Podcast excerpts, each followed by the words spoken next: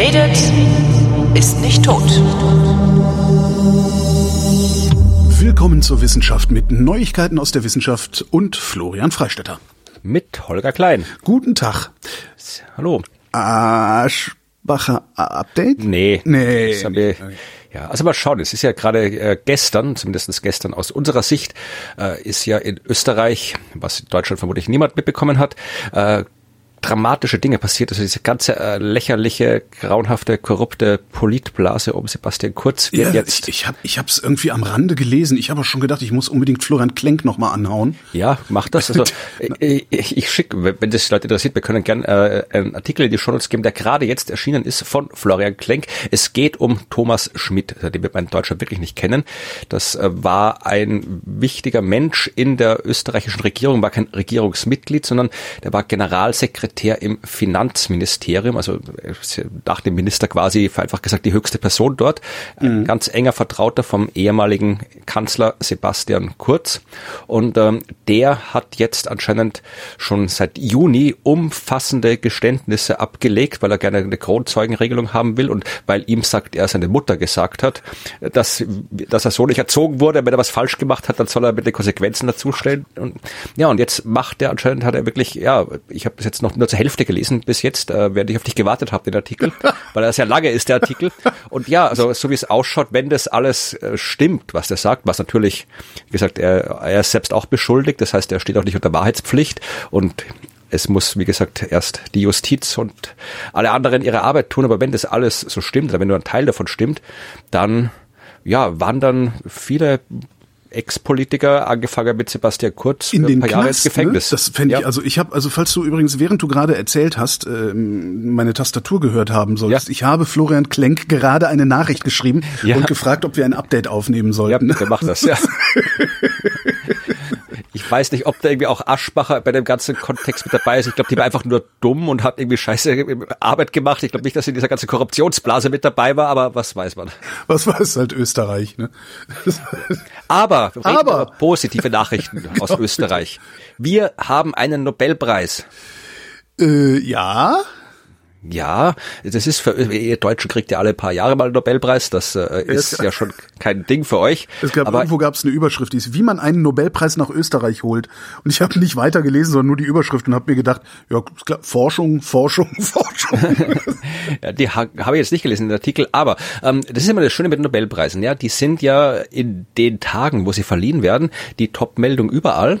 Und wenn man jetzt nicht wirklich in der Wissenschaft drin ist, ist eine Woche später schon wieder alles vergessen. Wer hat die Nobelpreise bekommen, Holger? Für was? Äh, Das, äh, äh, ich weiß nur, Bernanke und noch zwei andere für Wirtschaft und das ist kein echter Nobelpreis, muss ich Genau. jetzt gleich sagen. ja, das muss man auch nicht mehr. Es ist mittlerweile, es ist, Ja, das ist so soll bisschen sagen, ist egal, ja. Ja, ja eben. Ja. Nee, also Bernanke, was, was ich äh, wirklich total faszinierend finde, ist ähm, Bernanke, wofür Bernanke den Nobelpreis bekommen hat. Das werden wir in aller epischer Breite auch nochmal in der Wirtschaftskunde äh, erzählen. Aber Bernanke hat den Nobelpreis bekommen für ein Paper, das er geschrieben hat, und das heißt Money Matters. Geld ist wichtig. Was, ja, was natürlich aus heutiger Sicht wie eine Binsenweisheit aussieht. Aber bis dahin war es halt so, dass in der, ähm, also bis, er es geschrieben hat in den 80er Jahren, 1980er Jahren, ähm, war halt vorherrschend die neoklassische äh, Theorie, also Erklärung, wie funktionieren eigentlich Märkte und so, also wie funktionieren Ökonomien. Und in diesen, in, in allem, was die Neoklassik so formuliert hat an Theorien, hat Geld als Variable praktisch keine Rolle gespielt. Okay. Und Bernanke ähm, hat, äh, also es gab noch einen, der hieß, ich glaube, Kindelberger. Äh, Kindelberger war so ein heterodoxer Ökonom, der gesagt hat, wir müssen über Geld reden. Und Bernanke hat tatsächlich dieses Paper geschrieben und damit mehr oder weniger das erste Mal über Geld geredet und hat das Ding an Kindelberger geschickt.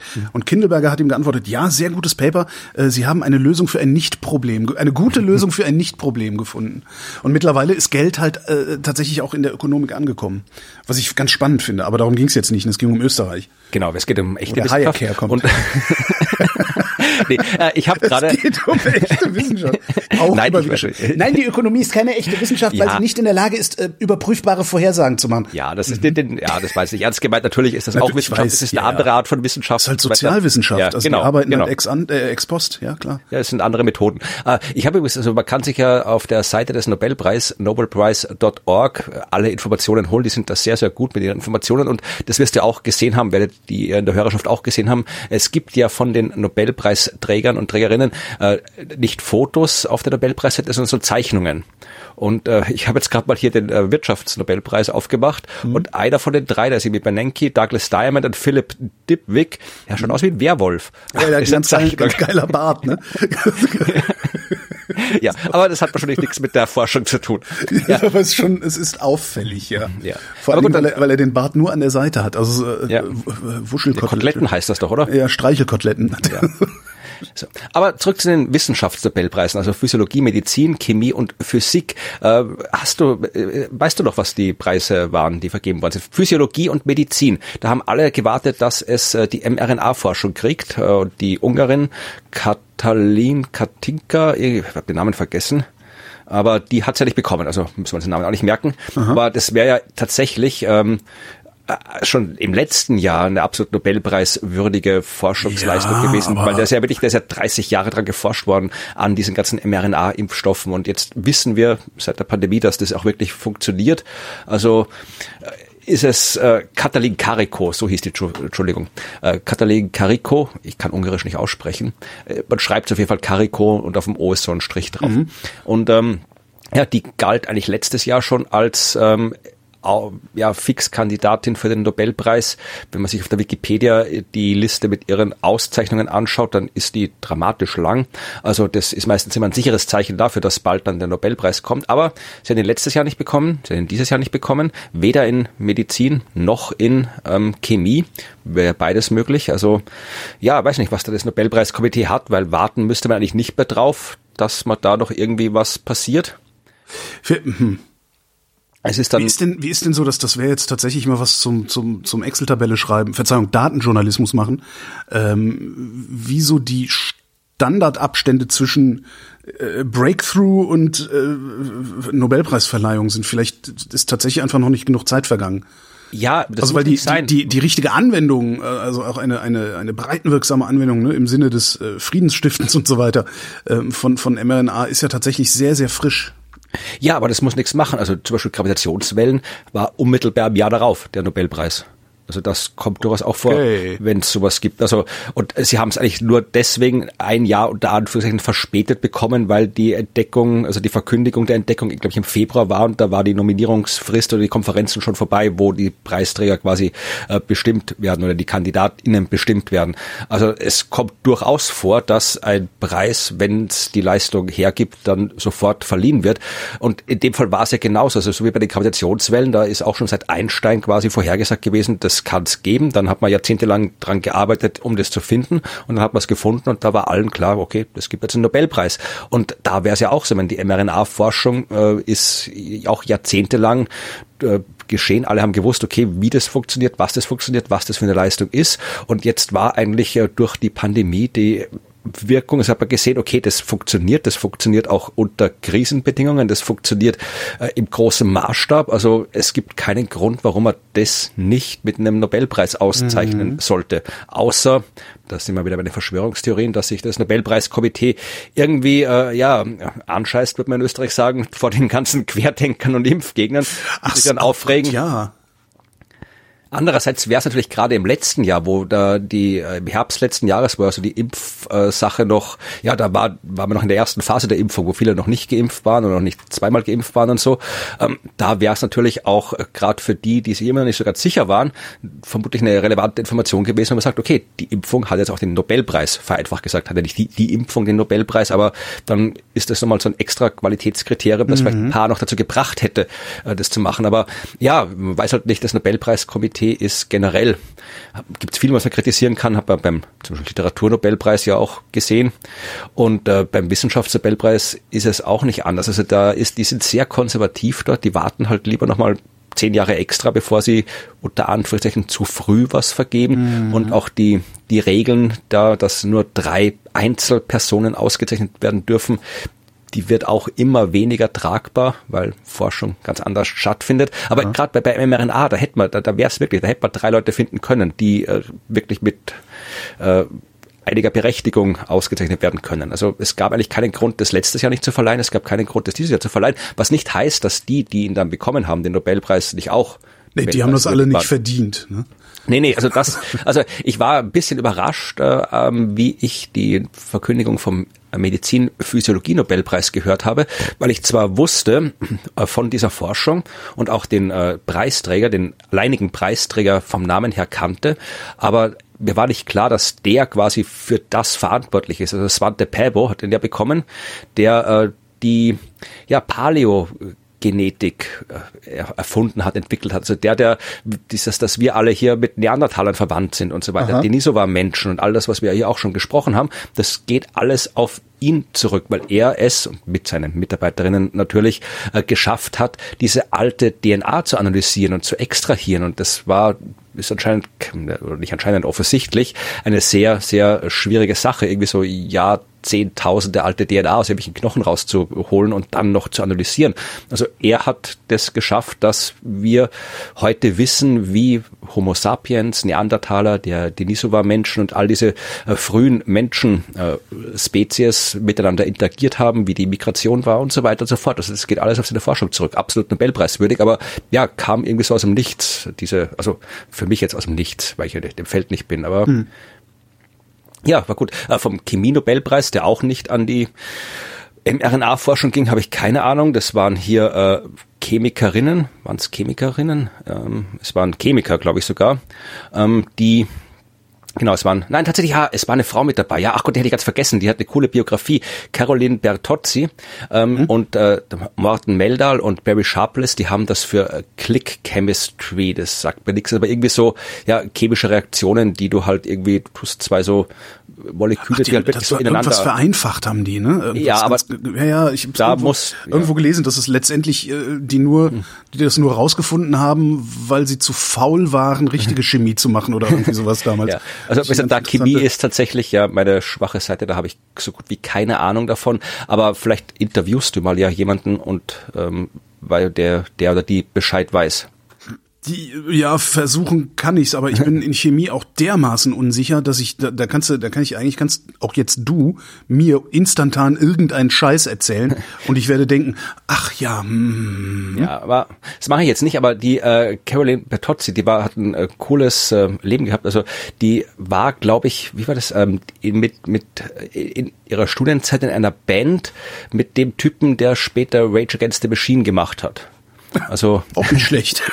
Also die hätte quasi die, die ähm, Karriere der Nobelpreisträgerin auch gegen die ähm, Rachel Against the Machine Bühnenkarriere machen können. Ah. Tom, ich kenne Rachel Against the Machine nicht, Tom Morello. Ähm, ja, das ist, der, der Rage Against the Machine, äh, ja. wie nennt man das denn, Kopf. Ja. Genau, und das, äh, der hat sehr lustig ist. genau. Der immer mal wieder, immer mal wieder, wenn er irgendwie irgendwie auf, also das ist, das ist so ein Linker und wenn er auf Twitter oder sonst wo irgendwas Linkes postet, kriegt er immer so äh, äh Hass-Replies äh, nach dem Motto, ich fand ja, äh, ich finde ja Rage Against the Machine, also eure Musik fand ich ja total gut immer, aber das reicht jetzt, diese woke, linke Scheißkultur, wo ich dann immer denke, so, Leute, was glaubt ihr eigentlich, gegen welche Machine er geraged hat? ja. Ja, aber jedenfalls war sie während ihres Studiums in Harvard in einer Band namens Board of Education, also nicht Board, B-O-A-R-D, sondern so, B-O-R-E-D, Board of Education und hat da den irgendwie den Uni-Musikwettbewerb gewonnen mit dieser Band und äh, Tom Morello war da mit ihr in dieser Band und hat ah, auch cool. auf Twitter ihr gleich gratuliert zum Nobelpreis.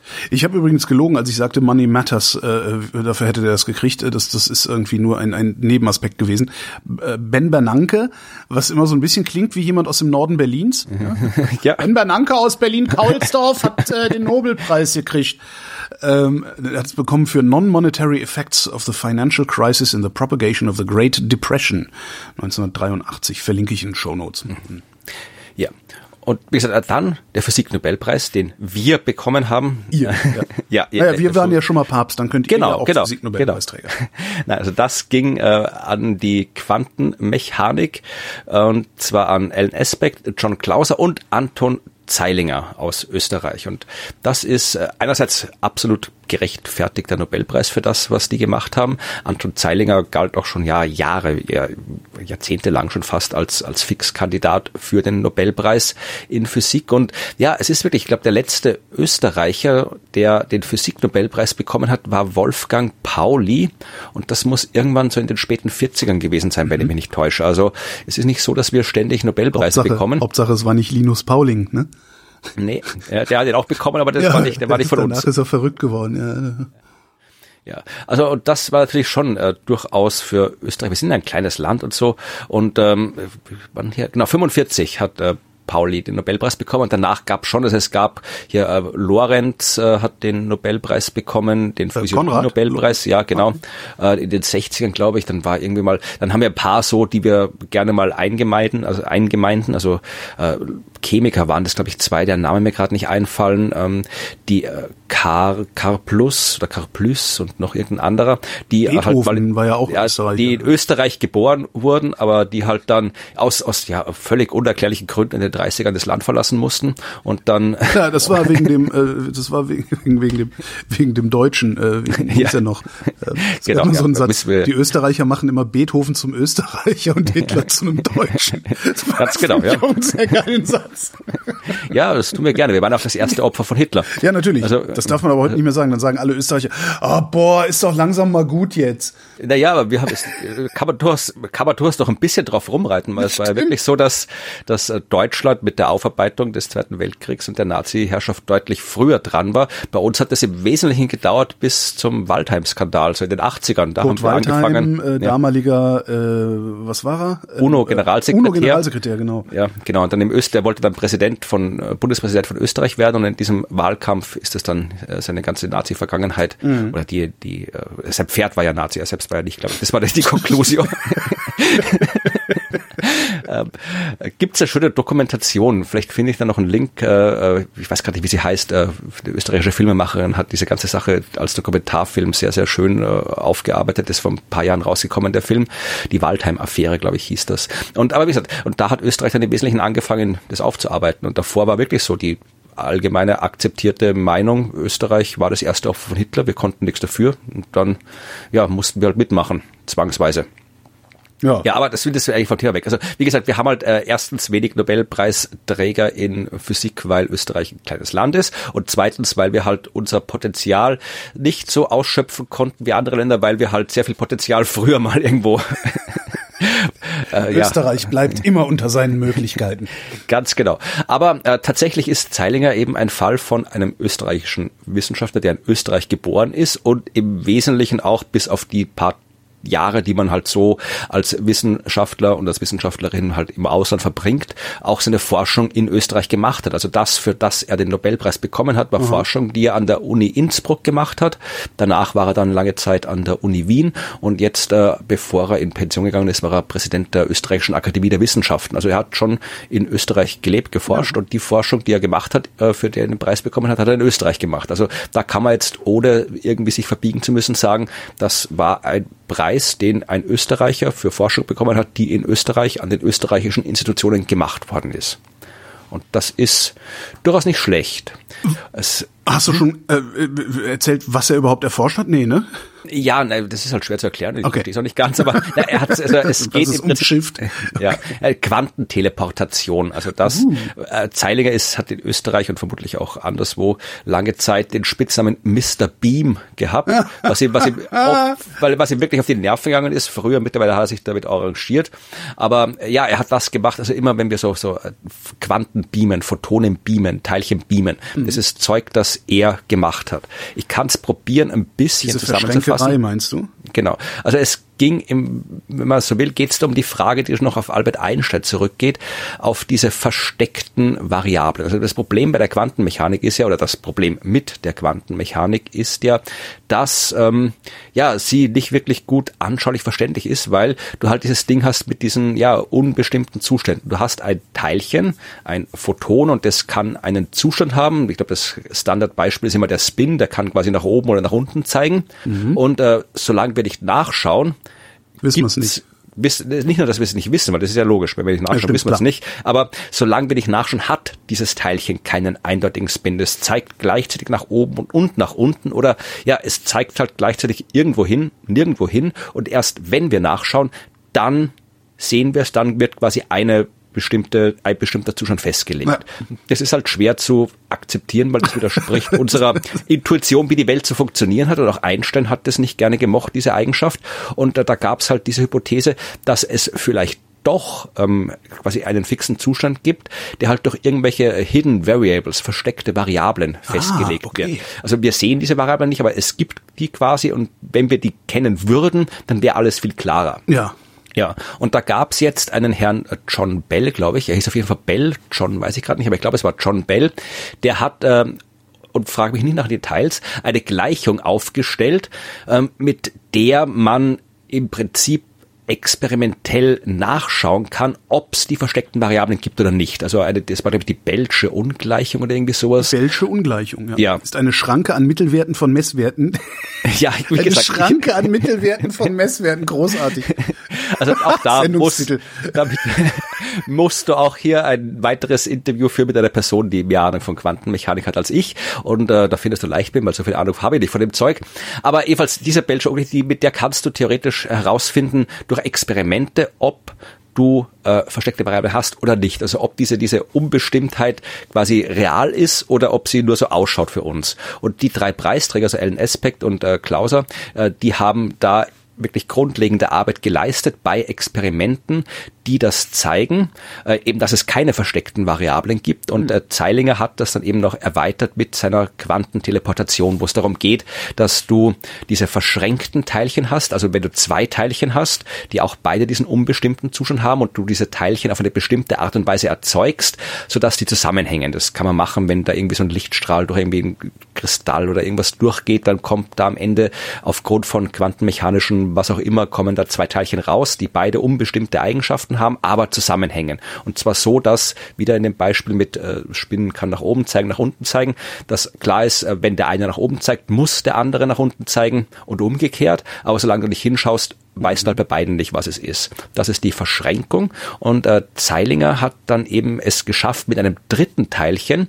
Ähm, das wird dann ein bisschen sehr kompliziert. Also du hast quasi diese beiden verschränkten Teilchen oder drittes Teilchen und er hat dann die Eigenschaft, also du kannst ich muss es noch äh, andersrum erklären. Also diese, diese Eigenschaft, dass die verschränkt sind, die ist unabhängig von der Distanz. Also da kann wirklich, wenn ich die beiden mal verschränkt erzeugt habe, dann kann das eine Teilchen hier sein und das andere am Mars. Die sind mhm. immer noch mhm. verschränkt. Es spielt keine Rolle.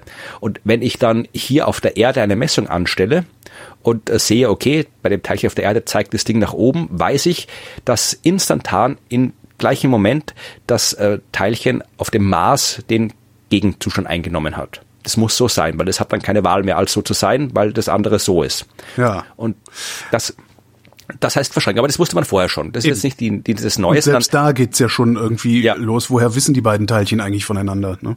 Naja, das ist halt das Problem, dass die, diese, diese Nicht-Lokalität äh, in der Quantenmechanik, dass äh, wir halt davon ausgehen, dass äh, ja Dinge nur dann miteinander zu tun haben können, wenn sie lokal beisammen sind mhm. oder sonst irgendwie verbunden sind. Ich meine, du bist auch in Berlin, ich bin in der Nähe von Wien, aber wir sind trotzdem jetzt hier durch das Internet verbunden und deswegen können wir interagieren. Aber, ja, aber wir wissen, warum wir miteinander verbunden ja, ja. sind und die anderen wissen das auch. Äh, die, die, wissen wir denn, warum die beiden Teilchen miteinander verbunden sind?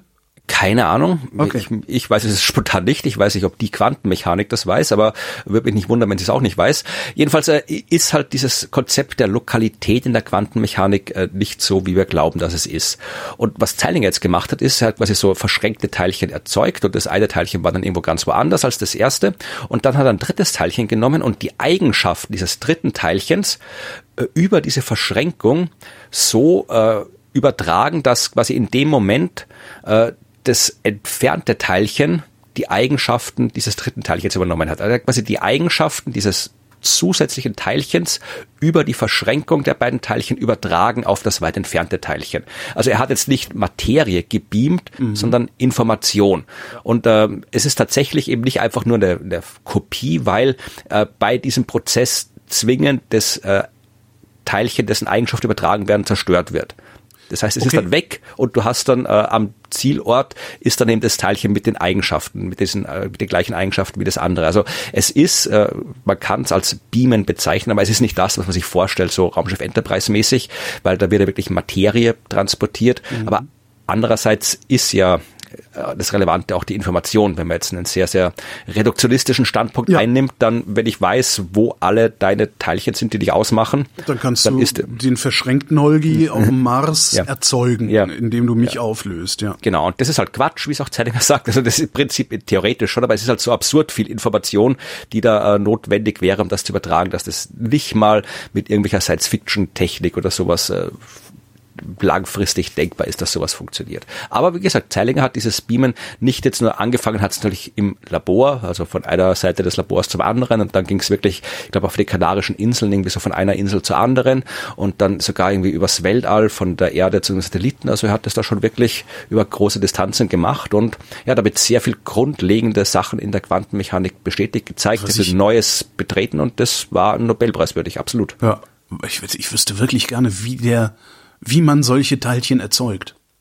Ja, also die so das, voneinander das, abhängig sind. Also das finde ich echt ganz spannend. Ja, immer. also das, das ist eine Information, die gibt. Die ist auch vermutlich ja. gar nicht so schwer zu verstehen. Äh, ich kann es dir jetzt nicht sagen, weil wie gesagt, das ist nicht mein Gebiet. Also du nimmst Vielleicht hört es ja irgendwer und, ja. mag das mal in die Kommentare schreiben. Ja, Das ist ja tatsächlich gar nicht so schwer zu Also das, das glaube ich schon. Also das müsste theoretisch sogar irgendwie ein Stoff in Quantenmechanik Vorlesungen sein. Also es ja. sollten auch Leute wissen, die einfach Physik studiert ja, haben. Ist, wenn, wenn, wenn diese Frage mir einfällt, dann wird ja. jemandem, der sowas studiert, erst recht einfallen, denke ich mal. Also. Nee, nee, also das ist, das ist quasi etabliertes Wissen, wie das erzeugt wird. Also du hast halt irgendwie einen Laserstrahl oder sowas und der geht dann irgendwie in den Strahlteiler, so, so ein optisches Drum durch und da kommen halt dann zwei äh, Lichtteilchen raus und die halt dann so verschränkt sind. Aber frage mich jetzt nicht, wie genau. Dazu müsste man wirklich mehr Ahnung von Quantenmechanik haben. Ich habe die Grundlagen gelernt im Studium, aber ja, äh, das ganze Detailzeug habe ich dann in meiner astronomischen weiteren Arbeit dann nicht mehr gebraucht und deswegen weiß ich da auch nicht so viel, wie man darüber wissen könnte. Mhm. Aber wie gesagt, du kannst auch die Bücher von Zeiliger lesen, weil der hat auch durchaus äh, Wissenschaftskommunikation betrieben, oh. also hat populärwissenschaftliche Bücher geschrieben, war ihm immer auch wichtig, die Wissenschaftskommunikation. Also jetzt ist jetzt nicht so in dem Ausmaß, wie, wie wir das machen, aber er hat ja nebenbei auch noch geforscht und Nobelpreis bekommen, also ja. Jetzt natürlich in Österreich sind alle ganz aufgeregt und äh, von vom Bildungsministerium abwärts ähm, was ist jetzt wieder, ist das bei euch dann eigentlich auch immer der Beweis dafür, dass das Schulsystem so gut ist wie kein anderes auf der Welt und garantiert keinen Reformbedarf hat. Das ja, ist hier die, immer. Die, die, Gefahr besteht, dass das so interpretiert wird, weil natürlich enorm viel Reformbedarf besteht in Österreich. Weil wir sind, wir sind auch gerade hier, zeigt, zeigt ja das Eurobarometer, dass Österreich, was so Wissenschaftsskepsis, Wissenschaftsverständnis ist, äh, immer am Schlusslicht von Europa vor sich hin grundelt. Also da gibt es sehr viel Reformbedarf. Und äh, es hat auch irgendwie Zeilinger in einem Interview, äh, in einem der vielen Interviews, die er gegeben hat, erstens äh, bei der Pressekonferenz Pressekonferenz, die er direkt nach der Verleihung gegeben hat, hat er sich äh, bei den Steuerzahlern bedankt. Das fand ich sehr, sehr nett, cool. weil er macht Grundlagenforschung und ja. wird halt vom, äh, vom Staat, von öffentlich ja, gefördert. Ja. Also das fand ich schon mal sehr nett, dass er das gemacht hat. Und ähm, dann hat er natürlich auch in den Interviews gesagt, dass das, was er gemacht hat an Forschung, ja, eigentlich rein aus Neugier gemacht hat. Das war jetzt nicht irgendwie anwendungsgetrieben, das war nicht irgendwie, ja, dass man sagt, okay, das ist ein offenes Problem ja. und das äh, wird jetzt hier, äh, wenn wir das, es ist einfach so Detailfragen, die noch geklärt werden müssen und man hat auch nicht gewusst, ob das geht, was rauskommt. Das war einfach nur reine Neugier, hat er gemeint und ohne das wäre er nie so weit gekommen, wie er gekommen ist. Und das ist natürlich eine relevante Aussage, dass Forschung sich von der Neugier treiben lassen soll, wenn sie wirklich revolutionär sein will. Andererseits. Im Podcast habe ich aber gelernt, dass Forschung, äh, der Antrieb der Forschung Kaffee wäre. Ja, das stimmt auch. Hat er vermutlich auch den einen oder anderen getrunken. Aber das Problem ist halt, dass das, was Zeilinger sagt, absolut richtig ist. Aber in diametraler Opposition oder sind wir da schon wieder gleich, wenn ich jetzt sage diametrale, diametrale Opposition? Opposition ist ja, ein Sprachbild zu viel. Äh, genau. Es steht auf jeden Fall, es steht auf jeden Fall im Gegensatz zur Realität des äh, Unisystems. Also das ist in Deutschland nicht anders als in Österreich, dass es da halt wirklich schwer ist äh, zu sagen, ich mache das jetzt, weil ich es gerne rausfinden will. Ich habe keine Ahnung, was rauskommt, aber ich mach's mal. Mhm. Das kann ich vielleicht machen, wenn ich schon irgendwie meine Professur auf Lebenszeit habe, dann kann ich sowas machen. Aber wenn ich gerade jetzt irgendwie hier Doktorand bin oder Postdoc bin, genau, und nie im Anträge Leben, schreiben fest ja, denkst, genau. Dann muss ich genau das machen, wo ich weiß, am besten schon exakt weiß, was rauskommt, damit ich dann den Antrag schreiben kann, ja, und wir werden das rauskriegen und wir werden es in zwei Jahren rauskriegen und dann gibt es das Ergebnis, weil sonst funktioniert es nicht. Also da. Das ist so kaputt, echt. Ja. ja. Und da kann man, deshalb, deshalb Zeilinger war halt auch so lange im österreichischen Wissenschaftsbetrieb an so, ja, durchaus wichtigen Stellen, dass man ihm da, oder ich werfe ihm das vor, ich weiß nicht, ob man es ihm vorwirft, aber ich werfe es ihm ein bisschen vor, dass er, dass er da seinen Einfluss nicht äh, stärker geltend gemacht hat, um da was zu ändern. Na, vielleicht hat er es eh gemacht und die, die Leute wollten es nicht, weiß man auch nicht. Oder er hat es gemacht und ohne ihn wäre es noch schlimmer. Aber äh, hat ja. er denn überhaupt an den Stellen gesessen, wo man so einen Einfluss nehmen kann? Weil naja, ne, er, er, wenn ich wenn ich diese Diskussion, die ich, die ich, was ich eben sagte mit dem Schulsystem, also Deutschland hat ein unglaublich schlechtes Schulsystem, dieses äh, dreigliedrige in manchen Bundesländern noch zweigliedrige Schulsystem. Das das ist halt Scheiß und niemand, der bei Verstand ist, würde, wenn er heute ein Schulsystem designen würde, ein Schulsystem designen wie in Deutschland. Aber immer wenn es hier einen Nobelpreis gibt, wirst du garantiert jemanden finden, der, weil das, das was was irgendwie so absurd ist, weil der Nobelpreis, der steht ganz am anderen Ende äh, äh, dieser, dieser, diese, dieses, dieses Zeitstrahls, über den man diskutiert. Aber wenn hier irgendjemand einen Nobelpreis gekriegt hat, kriegst du garantiert eine Diskussion, wenn du sagst, äh, wir müssen mal ans Schulsystem ran, das geht so nicht. Dann sagt jemand, ja, aber guck mal, wie viele Nobelpreise wir in Deutschland bekommen haben. Ja. Ähm, das, das ist ja schon ein Hinweis darauf, dass selbst der, der, der härteste Wissenschaftler der Welt äh, da sitzen kann und Einfluss haben kann, aber du kommst halt an, an der Kultusbürokratie und dieser ganzen Piefigkeit äh, nicht vorbei. Ja, also mein Zeilinger war schon einflussreich, wie gesagt, der war äh, an der Experimentalphysik-Chef, der war von der Akademie der Wissenschaften der Präsident, das ist schon eine sehr hohe Position. Der war vor allem auch sehr gut in der ÖVP, also der oh. Partei, die seit 30 Jahren, glaube ich, an der Regierung ist, äh, vernetzt. Also da äh, war er auch äh, durchaus ein, kann man, kann man ihm ein nahe Verhältnis äh, nahe, nachsagen. Und äh, er hat ja auch seinen Einfluss geltend gemacht. Also das äh, Institute of Science and Technology Austria, also das, was jetzt so als Elite-Forschungsinstitut in Österreich seit. Österreichische Akademie der Wissenschaften. Nein, nein, also wir haben die Akademie der Wissenschaft gibt schon ewig, so, aber es ist dann eben so, dass das IST, wie man es genannt wird, ah, man, man oh. darf nicht ist sagen, sondern das IST. Äh, das ist so eine, ja, das ist eine neue, neue, neue Uni, die 2009, glaube ich, gegründet worden ist.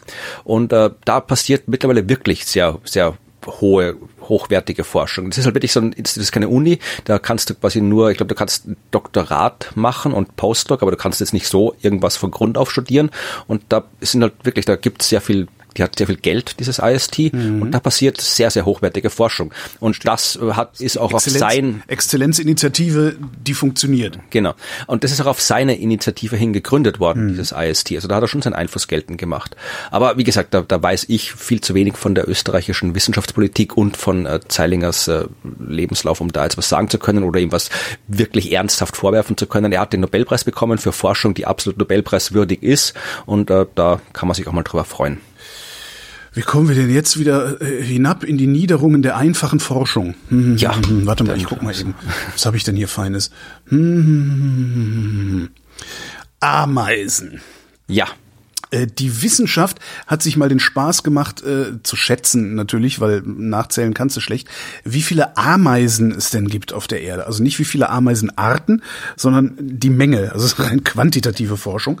Ähm, Mehr als drei, weil drei habe ich heute im Garten gesehen. Drei hast du heute im Garten platt getreten, du Schwein. Ähm, 500 Studien haben die ausgewertet, also haben sich alle Studien gesucht, die mit Ameisen zu tun haben und haben geguckt, wie viele Ameisen haben die denn so gesehen, gewogen, gezählt äh, und so weiter und sind auf eine sehr, sehr abgefahrene Zahl gekommen. Und zwar ähm, gibt es pro Mensch auf der Erde zweieinhalb Millionen Ameisen. Ja, aber die sind klein, die kriegen wir. Die wenn, wenn, die den Aufstand machen, dann gewinnen wir trotzdem. Ich weiß jetzt nicht, die sind ja so stark und können ein Mehrfaches ihres Gewichts tragen. Also wenn jetzt zweieinhalb Millionen Ameisen kommen, könnte ich mir vorstellen, dass ich äh, wenig Chancen habe, an der Stelle stehen zu bleiben, an der ich gerade stehen möchte. Aber gut. Ja, aber wenn ich da ordentlich drauf trete, dann geht das schon. Genau, also die, man muss, die Ameisen. Das Gute ist, sie kommen ja in so einer Reihe, die kannst du einen nach genau. der anderen platt schlagen. Ne? Genau. Jedenfalls haben sie dann auch mal geguckt, wie schwer die denn eigentlich sein müssten und das ist auch sehr geil, äh, zwölf Megatonnen. Okay. Ameisen gibt's auf der Welt, ähm, was aber jetzt irgendwie nix ist, weil die menschliche Biomasse ist fünfmal so groß. Ja. Also die Menschen sind schwerer als die Ameisen, ist die Lehre, die wir ausgezogen haben, was jetzt auch auf den ersten Blick sehr intuitiv ist. Sehr gut. Ja, ja aber ja, ja, es ist, ich bin halt ein bisschen schwierig. Natürlich kannst du es nur schätzen, aber Müsste man die alle hier mal einen, einen Zensus machen. Sie alle treten lassen, Volkszählung. 20 Billiarden Ameisen, mhm. genau. Und die können jetzt, die gehen jetzt alle mal nach Jerusalem und lassen sich von Herodes durchzählen und dann mal genau. gucken, ob die auch einen Heiland kriegen. Weil ich meine, rein statistisch müsste bei 20 Billiarden Ameisen irgendwo die der Sohn Gottes dabei sein. Also ja, aber du musst du wissen, das ist da musst du schon aufpassen. Also ähm, es hängt davon ab, ob die Ameisen äh, auch von der Erbsünde betroffen sind, weil Jesus kam ja nur deswegen, weil Maria, ah nicht Maria, Entschuldigung, oh Gott, Eva, Eva äh, gesündigt hat und damit das gesamte Menschengeschlecht äh, quasi hier der Erbsünde unterworfen hat und deswegen musste Jesus kommen, um die Menschen zu erlösen. Wenn die Ameisen so schlau waren damals, die den Apfel nicht zu essen, dann Alter, sind die gar nicht irgendwie. Alter, hast du mal hast du einer Ameise mal einen Apfel hingelegt? Ja, aber vielleicht war das eine gute Ameise, die gedacht hat, nee, das mache ich nicht. Das ist die, die, der Apfel der Erkenntnis, den fresse ich nicht. Wenn die Ameise den Apfel nicht gegessen hätte, würden doch heute die anderen Ameisen auch keine Apfel, Äpfel essen. Ja. Weil, ja. weil das ist ja bei denen in den Genen verankert. Ach so. Ja, aber wie gesagt, da gab es mal irgendwie, ja, es gab, glaube ich, das, ich, hab, ich muss das irgendwo mal raussuchen. Ich habe das schon vor Ewigkeiten gelesen und dann nie wieder gefunden. Vielleicht kann die Hörerschaft dir helfen. Ich habe mal von einer Forschung, also Forschungsarbeit, ich habe mal von einer Arbeit gehört, die auch schon ziemlich alt ist, also sicherlich nicht mehr, nicht mehr dieses und nicht letztes Jahrhundert, wo äh, abgeschätzt wurde, wie viele Jesusse existieren das im Universum. Jesen, der Plural von Jesus ist Jesen. Also okay, gut, wie viele Jesen existieren, weil äh, es hat außerirdisches Leben und intelligentes außerirdisches Leben, natürlich alles von Gott geschaffen und dann hast du halt die unterschiedlichen Fälle, so wie bei Menschen, von Gott geschaffen, aber dann hier Erbsünde und deswegen braucht es einen Jesus. Aber es kann ja auch sein, hier ähm, von Gott geschaffen, keine Erbsünde, braucht es keinen Jesus oder vielleicht haben die noch nicht, äh, irgendwie sind noch nicht irgendwie alle hier äh, versündigt und mhm. dann muss er noch nicht da sein und irgendwie wurde daraus abgeleitet, äh, wie viele Jesen dann im Universum gerade so rumlaufen, weil halt natürlich überall auf jedem Planeten, wo äh, die Menschheit oder die Alienheit erlöst werden muss, brauchst du dann einen Jesus, der gekreuzigt werden muss. Mindestens. Damit das alles wieder, ja. ja. Aber ich, ich habe das nie wieder gefunden, wo das genau war. Also vielleicht äh, musste ich muss immer in Ruhe recherchieren. Das war eine lustige Arbeit. Nie gehört. Ja, ja, ja. aber ja, naja. So, was äh, weißt du denn, übrigens, also, äh, wie viele äh, Männer man braucht, um den Heiland zu zeugen? Das ist, ich glaube, es ist eine Fangfrage. Alle im Dorf, bis auf den Schreiner. Ach ja, okay, gut. Ist allerdings auch nicht von mir, ist von, äh, äh, von wem ist denn das? Ralf König, glaube ich. Heißt er überhaupt Ralf König, dieser Cartoonist? Äh, es gibt einen Egal, Ralf ist von König, mir. Ja. ja. Hast du mal Shakespeare übersetzt? Ja, aber das funktioniert nicht gut. Nee, Damit hast du jetzt nicht gerechnet, ne? Damit hast du nicht gerechnet. Ich habe, ich hab, äh, was war das? Das war nicht Hamlet, glaube ich. Nee, das ist also nee, das waren Sonette, haben hab ich mal versucht oder haben wir mal versucht, aber, aber ich hatte auch Englisch Leistungskurs in der Schule. Ähm, und da ist entsprechend Shakespeare durchgegangen und ich mag Shakespeare sehr gerne, darum habe ich da so ein bisschen immer mit rumgespielt. Nee, ich habe nämlich letztens äh, irgendwo wieder ganz ganz was anderes irgendwo äh, aus Versehen mal das Feuilleton gelesen und da hat irgendwer was über Hamlet äh, geschrieben und ähm, die verschiedenen deutschen Übersetzungen aufgezählt hat gemeint, die einzig wirklich coole Übersetzung äh, ist äh, Hamlet von Holger Klein. Siehst du? Habe ich gedacht. ja, und ich habe gerade geschaut hier, ah, das ist von 1983. Ich habe gerade geschaut, William Shakespeare, Hamlet, Englisch-Deutsch, Reklam von Holger Klein. Herausgeber, Übersetzer. Ach, tatsächlich? Ja, Gibt's. nee, das war ich. Darum habe ich damals beim Lesen kurz gedacht, hat Holger gemacht, 1900 was? Wann? 1983 ist Na, nee, da war ich noch nicht so weit in der Schule. Nee, nee, nee. Ja. Ach, also gut, ja cool. Hast du das Buch? nee, ich habe es jetzt nur gerade, ich habe hab das äh, jetzt gerade nochmal im, im Internet nachgeguckt. Ist mir gerade eingefallen, weil du jetzt hier mit deinen Zitaten angekommen bist. Und habe ich gedacht, ich habe es nicht Hamlet. komplett ausgeschlossen, dass es von dir ist, aber ich gedacht, wenn Holger Hamlet übersetzt hat, dann hätte er vermutlich irgendwas mal erzählt. Ach, guck mal, es gibt's bei, bei Reklam für, für, ja. für, oh, das war teuer. 14 Euro? Ja. War ein Reklamheftchen nicht früher mal billig? Ja, alles wird teurer. Es liegt an Russland. Ja, jetzt wo du es sagst. Ach nee, nur diese Ausgabe kostet ah. 14 Euro. Äh, Romeo und Julia zum Beispiel kostet 3,60. Warum ist denn die so? Holger Klein, mittlerweile emeritierter Anglistikprofessor an der Uni Salzburg. Okay, das war's dann doch nicht du. Super. Ich, ich tu das mal, ich tu das mal auf meine, auf meine Wunschzettel, auf meinen Wunschzettel. Vielleicht gibt's ja jemanden, der bescheuert genug ist, mir das zu kaufen. Ja, dann machst du hier Lesung und dann liest du, liest du Hamlet. das ist eigentlich sehr geil. Holger Klein liest Hamlet. Und dann Von auf, Holger das Poster, dann auf das Poster eben auch dieses Buch. Das ist alleine um Verwirrung zu stiften. Oh, geil. You beautiful nerds. ja, kommen wir wieder zur Wissenschaft. ähm, es geht um den Mars Mhm. Und das, was drauf gelebt hat, mit oder ohne Erbsünde.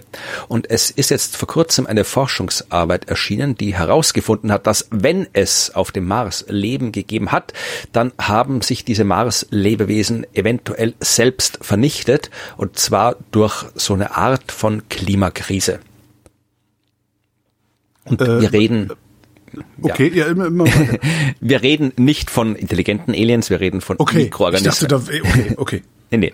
Äh, es geht, äh, also wir wissen ja schon länger, dass der Mars früher vermutlich mal, ja, äh, nicht unbedingt erdähnliche lebensfreundliche Bedingungen gehabt hat, vielleicht auch das, aber dass zumindestens Bedingungen geherrscht haben früher, wo Mikroorganismen existieren hätten können. Wir okay, wissen, und die haben sich totgefurzt dann sozusagen. Aber, ja, na fast. Ein bisschen komplexer ist es schon. Ja. Also wir wissen, äh, dass es flüssiges Wasser an der Oberfläche gegeben hat aus den ganzen geologischen Untersuchungen. Du siehst ja Flussläufe, Deltas, Canyons und so weiter. Das siehst du alles. Mhm. Äh, du hast äh, die Rover, die da rumgefahren sind, Curiosity, Perseverance, die haben Bodenproben gemacht, haben das Gestein untersucht. Wir haben auch komplexe organische Moleküle dort entdeckt, die die Grundlage für Leben sein könnten. Aber wie gesagt, Leben oder Spuren von Leben noch nicht, haben wir noch nicht entdeckt. Aber, und das ist jetzt eine These, die haben sich überlegt, äh, was könnten denn das für Mikroorganismen gewesen sein, theoretisch? Was hätte es denn da gegeben für den Mars und für das Leben dort? Und die haben angenommen, dass äh, der Mars damals noch eine viel dichtere Atmosphäre hatte als heute. Weil heute hat er eigentlich gar keine mehr. Also ein bisschen was ist da und das ist so gut wie alles Kohlendioxid, aber man kann eigentlich nicht wirklich von der Atmosphäre reden. Die ist so absurd dünn, darum ist sie auch so kalt dort. Lässt sich denn eigentlich aus, aus, aus Gesteinsproben oder sowas zurückrechnen, was für eine Atmosphäre da gewesen sein müsste? Vermutlich schon. Es kommt drauf an, ich meine, du musst halt irgendwo ein vier Milliarden Jahre altes Stück mhm. Stein finden, wo dann noch irgendwie Atmosphärenspuren drin wären oder Eis, ne? so. eingeschossen. Äh, und dann wüsstest du es genau. Also so kann man es nicht sagen, aber du kannst natürlich dir überlegen, äh, aus den diversen Modellen und Szenarien der Planetenentstehung, dann weißt du, okay, der Planet ist äh, da und da entstanden in dieser Urwolke des Sonnensystems und da waren hauptsächlich diese Moleküle vorherrschen in dem Abstand von der Sonne und ein Himmelskörper, der die Masse hat wie der Mars, der hat das Potenzial, das an Molekülen festzuhalten und so weiter. Also man kann sowas schon modellieren und dann eine plausible Annahme bekommen. Und deren plausible Annahme war, dass die Atmosphäre des Mars damals eben viel dichter war und vor allem reich an Kohlendioxid und Wasserstoff. Mhm. Und Wasserstoff, das Kohlendioxid ein Treibhausgas ist, wissen wir. Wasserstoff ist auch ein sehr starkes Treibhausgas. Wasserstoff ist eine mystische Substanz. Ja, Zumindest wenn man der Automobilindustrie. Äh, Ach so, ja, ja natürlich, ja. Das, die, die, die wird alles alles lösen. Der Wasserstoff, der grüne Wasserstoff natürlich nur, nur der grüne Wasserstoff. Natürlich, rede ich auch ja. gleich, erzähle ich auch ja. gleich ein bisschen. Ja. Jedenfalls äh, weiß man, dass Mikroorganismen auch äh, mit Wasserstoff arbeiten können. Also die können ihren Energiehaushalt auch auf und ihren Stoffwechsel auch mit Wasserstoff betreiben. Mhm. Das weiß man. Und äh, es gibt sogar solche Wasserstoffatmenden, äh, wenn man so will, Mikroorganismen hier auf der Erde, in der Tiefsee. Äh, habe ich, glaube ich, in meinem Bakterienbuch auch drüber geschrieben, über diese Viecher. Also äh, wir wissen, es kann Mikroorganismen geben, die von Wasserstoff leben. So, was machen die jetzt? Ähm, die produzieren, wie du vorhin schon angedeutet hast, Methan. Ja, also die furzen Methan. Mhm. Und jetzt hast du ein Problem, weil, und das habe ich beim Lesen dieser Arbeit ein bisschen irritiert zuerst, weil die halt über viele, viele Millionen Jahre hinweg hunderte Millionen Jahre immer wieder Wasserstoff gefressen und Methan gefurzt haben, hat sich das Verhältnis äh, deutlich geändert. Das und Trotteln, ey. Mhm. Ja. Und was dann passiert ist, der Mars ist dadurch abgekühlt. Mhm. Das hat mich überrascht, weil wir kennen hier auf der Erde Methan eben auch als starkes Treibhausgas, stärker als CO2, also 80 Mal stärker als CO2. Aber wir sind auch näher an der Sonne. Ist das vielleicht? Ja, ja. Nee, der Grund ist, dass äh, Wasserstoff noch viel ärger ist als Treibhausgas, als Methan. Das heißt, die haben quasi Klimaschutz hm. betrieben, wenn man so will. Die Mikroben, die haben das starke Treibhausgas aufgefressen und ein weniger starkes freigesetzt. Immer noch ein starkes Treibhausgas, aber ein weniger starkes gibt ja auch hier bei uns äh, äh diverse äh, Arbeiten, Hypothesen, dass es prinzipiell sinnvoll wäre, wenn du jetzt irgendeine Technik hättest, um Methan aus der Atmosphäre zu saugen, mhm. das dann aufzuspalten in CO2 Oder halt umgekehrt. Ist es umgekehrt? Ich weiß gerade nicht mehr. Nee, oder, nee, Methan, Methan ist das Üblere, aber Methan äh, diffundiert schneller, ne? Das löst sich schneller, genau. diffundiert nicht, das löst sich schneller auf, ne? Genau, aber ich glaube, es ist, du nimmst Methan und tust das in CO2, weil CO2 weniger stark ist. Sowieso, weil es ist, mhm. funktioniert eh nicht, weil wir ja. haben ja keine solchen großen Sauganlagen und so weiter, aber prinzipiell ist es, so eine, kann, so kann es durchaus ja, klimarelevant sein, halt äh, ein Treibhausgas durch ein anderes zu ersetzen, wenn das andere eben besser oder schlechter, schwächer ist. Und dann werden wir da hinkommen, dass, dass einer von diesen wahnsinnigen Elon Musks dieser Welt so eine Anlage baut und einfach in Betrieb nimmt. Ja, eh, also das, das wäre noch der, der am wenigsten äh, dramatische Fall, also noch viel ärger wäre es, weil da, wir müsst ihr nochmal im IPCC-Bericht nachschauen, da sind ja diese ganzen Techniken entsprechend äh, analysiert worden. Also das stelle ich mir noch am wenigsten arg vor, weil, okay, du kannst, wenn das, wenn es jetzt wirklich, wenn die zu effektiv ist dann, und alles CO2 aus der genau. Atmosphäre ist und alle Treibhausgase raus, dann frieren wir halt ein. Aber ich glaube, da ist die, dann, dann, da muss halt die Armee kommen und diese Anlage wegbomben oder was weiß ich. Aber viel schlimmer wäre es oder viel dramatischer wären diese ganzen anderen Sachen, dieses äh, Solar Radiation Management heißt mhm. das. Das, was du, das war jetzt quasi so eine Art, Abart von Carbon Capture and Storage, was du da äh, sagst, also CO2 irgendwie aus der Atmosphäre raussammeln Dieses, das, das funktioniert ja, also sagen wir mal so, CSS ja. funktioniert ja wenigstens, ähm, äh, wie nennt man dann das, prototypisch. Ja. Der ganze andere Kram, naja, ja. Und dieses Solar Radiation Management, das gibt es auch viele. Das fängt äh, im Wesentlichen an mit, ähm, ja, keine Ahnung, Hausdächer weiß streichen ja. bis hin zu gigantischen Spiegeln im Weltall oder sowas, ja. Oder halt dazwischen äh, irgendwelche Stoffe in der Atmosphäre ausbringen, die reflektieren oder so. Genau. Also Lametta. Ja, oder ja, kann auch irgendwie so, kann auch irgendwie so Schwefelzeug sein, was die, Vulkan, was die Vulkane machen, ja, also ein Vulkanausbruch, der führt halt zu einer Abkühlung, weil die halt diese ganzen äh, Schwefelsäureteilchen da in die Atmosphäre reinbringen. Und äh, das kann man, wie gesagt, das kann man mit Flugzeugen auch machen. Und da, ich glaube, da haben wir schon mal drüber gesprochen. Da gibt es tatsächlich eine, so eine politikwissenschaftliche Studie, äh, was denn sein könnte, wenn irgendwann ähm, der rechte Populismus oder der autoritäre Populismus, muss nicht zwingendermaßen mhm. recht sein, äh, der ja jetzt vorrangig klimaleugnerisch unterwegs ist, wenn die plötzlich feststellen, dass es populistisch effektiver wäre, für Klimaschutz zu sein. Ach, ja, das dauert noch ein paar Jahre, dann kommt das automatisch. Ja, ja weil die dann sagen, ja, wir, es ist ja eigentlich alles vorbereitet, so Heimatschutz und wir schützen genau. unser Land und alles und so. Und äh, was dann passiert, weil dann, wenn, wenn dann jemand so wie, wie Trump oder Bolsonaro oder sowas äh, da ist, mit entsprechend großen äh, Mitteln und Ressourcen ausgestattet, das ist dumm okay, genug wir, zu glauben, dass Klima ja. an der Grenze Halt macht. Ja. Nein, nein, nicht, aber der kann, der kann dann wirklich sagen, so, wir schmeißen, wir haben jetzt hier, hier 5000 Flugzeuge und wir, die starten jeden Tag und wir schmeißen da jetzt Unmengen Zeug in die Atmosphäre, damit es abkühlt. Das könnte theoretisch ein Land wie die USA oder vielleicht auch wie Russland, weiß ich nicht, im Alleingang machen. Vielleicht nicht mit 5000 Flugzeugen, aber auf jeden Fall so, dass ja. es eine Auswirkung hat. Und dann halt die Frage, was passiert denn? Weil dann hast du eine Einheit, eine Nation, eine Person, die halt dann im Alleingang mit dem Klima umeinander tut. Und das ist dann etwas, also äh, im Gegensatz zu diesem irgendwelchen CO2 aus der Atmosphäre saugen, ist das dann etwas, was wirklich dann, ja, negative Auswirkungen für alle haben kann. Ja. Es wird dann vielleicht kurzfristig tatsächlich kälter, aber wir wissen ja, ja. genau, wie ja. es in der Atmosphäre abläuft. Und sobald du wieder aufhörst, wenn du sonst, wenn du sonst nichts machst, dann ist das Problem, wenn du sonst nichts machst in Sachen Klimaschutz, sondern nur dieses Solar Radiation Management, halt immer dann kälter. kriegst nee, nee, es wird nicht immer kälter, sondern in dem Moment, wo du aufhörst damit. Und das ist auch, was man sieht auch an, gerade so bei Elon Musk sieht man auch, dass irgendwie so Nachhaltigkeit ist ja auch nicht sein Ding. Mhm. Gibt man einmal, man schenkt dir wieder Ukraine irgendwie Starlink-Technik äh, und dann, wenn man keinen Bock mehr hat, dann bringt es nicht Geld mehr. Dafür haben und so weiter. Also wer weiß, äh, wenn das, das meine ich mit so Wahnsinnigen wie Elon Musk. Also der, der, der hat halt im Zweifelsfall die Mittel, einfach mal irgendein Experiment zu wagen, weil er genau jetzt das für richtig hält. Ja. Und ähm, ich bin nicht sicher, weiß, ob ja. noch jemand in der Lage ist, solche Leute dann zu stoppen. Ja, ja und das ist äh, das Problem ist, wenn sie gestoppt werden, also wenn sie schon angefangen haben, das weiß man wirklich aus den äh, Klimamodellierungen und so weiter, dass äh, wenn du mit so einem Solar Radiation Management aufhörst, aber sonst nichts tust, dann kommt der Klimawandel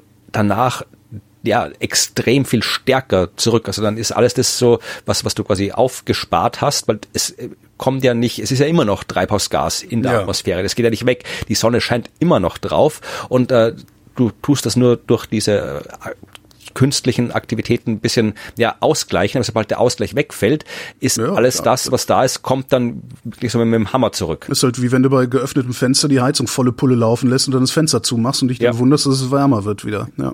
So ungefähr. Ja, aber wir sind auch wieder vom Thema abgeschwiffen. Es ging um die Mikroben am Mars und die haben halt äh, Methan produziert und äh, weil das eben schwächeres Treibhausgas als Wasserstoff ist, ist der Mars dadurch abgekühlt und wirklich äh, von ja äh, von von den Temperaturen damals, die waren so bei minus 10 bis plus 20 Grad, ah, sind die Temperatur, mhm. ja, sind die Temperaturen auf minus 60 Grad gefallen. Krass. Und das ist jetzt, also die Durchschnittstemperaturen, momentan haben wir so Tiefstemperaturen minus 110 Grad, Durchschnittstemperatur eh minus 55 Grad. Konnten die sehen, konnten die sehen, wie lange diese Mikroben dafür gebraucht haben, den Mars so weit abzukühlen? Ja, sehen. Sie haben es halt irgendwie, sie probieren ja. zu schauen, ausgehend von dem Wasserstoff-Methan-Verhältnis, das sie angenommen haben, wie lang dauert es dann, bis eben diese Temperatur so ist, dass die Mikroben dann quasi sich in die, die müssten sich dann in den Untergrund verziehen, um weiterzuleben. Sagen sie so, ja, paar hundert Millionen Jahre ungefähr. Ja. Ist das, was das ist. Aber es halt auch. Haben wir ja noch Zeit. Ja. Und äh, ja, also das äh, ist die Frage jetzt, wenn die dann eben in den tieferen Bodenschichten sich zurückziehen haben müssen, ja, dann entweder sind sie noch dort und äh, vielleicht sogar noch aktiv oder zumindest Spuren davon. Also das ist der wahrscheinlichere Fall, dass da Spuren noch sind von denen, aber da muss man halt darunter graben. Und äh, das haben wir noch nicht so wirklich gemacht, uns reinzugraben. Ja, wir, müssen, wir müssen da hinfliegen, da muss einfach ein Typ mit einem Spaten hin äh, und genau. nicht so ein automatisiertes Kleinstgerät. Das, äh, das ist ja alles ganz toll, aber das, ja. Und das wäre mit dem Klappspaten, dann wird genau. das was. Ein paar Pioniere da hochschicken. genau. So haben wir sie denn, genau. Äh, ja, Wasserstoff. Ähm, Wasserstoff, äh, habe ich ja gesagt, ist eine mystische Substanz. Ähm, Wasserstoff wird ja derzeit zumindest, äh, habe ich so das Gefühl, in, in, in politischen Kreisen, vor allen Dingen da, wo die Energiewende hin zu Erneuerbaren möglichst ausgebremst oder behindert werden soll, wird Wasserstoff ja als der, wie nennt man das, das Allheilmittel gesehen für äh, alle unsere, all unseren Energiespeicher, Transport und Verbrauchsbedarf. Insbesondere wird es auch immer wieder äh, ja äh, hochgekocht, wenn es darum geht, dass wir vielleicht die Autos nicht mehr mit fossilen Brennstoffen fahren sollten, was ja eigentlich eine ganz geile Idee ist. Ähm, das, da wird dann halt immer so der Eindruck erweckt, wir könnten, wir können ja einen Wasserstoff tanken. Die Tankstellen sind ja schon da äh, und das heißt, ihr könnt alle eure Verbrennungsautos weiter, Verbrennerautos weiterfahren. Da muss man dann nur ein bisschen umdüsen umdüsen, äh, geht heute nicht mehr, ich weiß, äh, muss man da nur ein bisschen umdüsen und dann kann man da Wasserstoff teilen. Alles überhaupt kein Problem. Wir brauchen uns gar nicht zu ändern. Wir können einfach unseren Lebenswandel äh, da, da belassen, wo er jetzt ist. Was natürlich per se schon mal Schwachsinn ist und was bei Wasserstoff auch Schwachsinn ist. Ja. Ähm, man kann mit Wasserstoff ganz schöne Sachen machen. Was man zum Beispiel machen könnte, ist, wenn du, wie wir jetzt gerade in Norddeutschland haben, also wir haben in Norddeutschland steht äh, im Emsland ein Atomkraftwerk was eigentlich abgeschaltet werden soll, ähm, was äh, eigentlich auch eine gute Idee ist, das abzuschalten, weil in Norddeutschland derart viel erneuerbarer Strom erzeugt wird, dass die Windräder teilweise abgeschaltet werden müssen, weil das Atomkraftwerk zu viel Strom im Netz hat. Ja, irgendwann ist das Netz voll, äh, dann muss halt irgendwie der Strom da weg. Also dann kannst du nicht mehr Strom nachschieben und das ist dann nämlich der erneuerbare Strom. Wäre das Atomkraftwerk aus, würde der erneuerbare Strom das Netz stärker füllen und alles wäre wieder beim Alten. Dann gibt es dann irgendwie so die ähm, dunkelflauten Apologeten, die man sagen, ja, aber der Wind weht nicht immer. Ja, okay, äh, aber er weht halt auch nicht eine Woche lang nicht immer und so. Aber gut, will ich gar nicht diskutieren. Was man halt machen könnte, ist, man könnte zum Beispiel neben so ein Windrad äh, ein, eine kleine Elektrolyseanlage stellen äh, und den Strom, der nicht eingespeist werden kann ins Netz, wenigstens verwenden, um Wasserstoff zu erzeugen und den lokal zu speichern erstmal und daraus dann irgendwann wieder Strom zu machen oder Wärme oder sonst irgendwas zu machen. Du hast zwar aber witzige Verluste bei der bei der Umwandlung, ähm, du kommst du dann hin und zurück. Ich weiß jetzt nur beim Auto sind ich glaube 85 Prozent Verlust, also kommen nur 15 Prozent der Ursprungsenergie des Stroms äh, letztendlich im Auto an. Aber selbst wenn das nur 15 Prozent sind, die du hast, sind diese 15 Prozent ja mehr als nix. Ja. Weil im Moment hast du ja nix, weil die Windräder stehen still. So, da könnte man das machen, könnte man das auch prima diskutieren und sowas. Ich habe nicht den Eindruck, dass es da diskutiert wird, sondern es wird immer nur diskutiert bei Heizen und Autofahren. So. Mhm. Ja. Und diese, diese Verluste, die das Ding, die das Ding macht, äh, die würdest du ja gerne auf irgendeine Art und Weise begrenzen, weil der Strom ist viel zu wertvoll, um ihn in ein Gas zu verwandeln. Und jetzt haben, äh, verdammt, jetzt weiß ich nicht, die Wissenschaft hat festgestellt, ich weiß jetzt nicht mehr, welche, welche, wo, wo waren die, äh, Universität, Universität Würzburg, die haben ähm, was gebastelt und zwar haben die eine künstliche Tasche äh, um einen Ruthenium-Katalysator gebaut und darin werden die, ich zitiere, darin werden Wassermoleküle ähm, für den Protonen gekoppelten Elektronentransfer vor dem Rutheniumzentrum in einer genau definierten Anordnung arrangiert. Mhm. Ähnlich wie das in Enzymen geschieht, geht der Satz weiter. Was sie gemacht haben da in Würzburg ist, sie haben zumindest erstmal in der Petrischale, wenn überhaupt, also das ist äh, wirklich grundlegendste Grundlagenforschung, sie haben eine künstliche Photosynthesemaschine erzeugt, also eine Art Photosynthesemaschine, die in der Lage ist, aus H2O Wasserstoff zu machen ohne dass man dem Ding Primärenergie zufügen muss in Form von Strom, den man äh, äh, ja dann nicht mehr für alle möglichen anderen Anwendungen benutzen kann, äh, für die man Strom braucht. Und das finde ich dann wieder extrem geil. Also sie haben ja. ein künstliches Enzym gebaut, aus dem du, mit dem du H2O in Wasserstoff und äh, Sauerstoff äh, umwandeln lassen kannst. Aber es ist halt wirklich ne, bevor, wenn, wenn jetzt Christian Lindner wiederkommt und sagt, ah, ist die, das ist die smarte technische Lösung, die uns in Zukunft vor der Klimakrise bewahrt. Nein. Ja, ja, das dauert, genau. das dauert noch ewig, bis das irgendwie mal in eine fünf, in, eine, in überhaupt mal in einen Prototyp überführt wird und dann in eine marktfähige Anlage. Ich weiß es nicht. Also normalerweise sind ja so die Zeiten. Ähm, ja, nee, das kenne ich eigentlich. Nee, die, die Zahl kenne ich nur aus der medizinischen Forschung. Ähm, bis eine Erkenntnis aus der Grundlagenforschung in der medizinischen Anwendung ankommt, vergehen mindestens zehn Jahre. Und es würde mich nicht wundern, wenn das bei solchen Sachen auch so lange dauern würde. Interessant ist, als ich den dann gelesen hatte, diesen Artikel über dieses äh, künstliche Enzym, äh, habe ich noch einen anderen Artikel gefunden, der ist schon äh, vier Wochen oder, oder sechs Wochen alt. Äh, da hat eine, eine Studie, äh, gibt es eine Studie, Studie, Studie, ich schon wieder nicht, ich habe schon wieder ich hab jedes Mal vergessen, mir dazu zu schreiben, wer es gemacht hat. Also die Wissenschaft hat mal nachgeguckt. Ähm, wie denn eigentlich das Wachstumspotenzial von Wasserstoff ist. Weil wir tun ja immer so, beziehungsweise die Politik tut ja immer so, ja, das ist also bis 2030, 2035, da haben wir so und so viel Prozent Wasserstoff, da sind schon so viel Wasserstoff sind 99 Prozent unserer Probleme gelöst, ich übertreibe. Hm. Ähm, stellt sich raus, nein. Ne?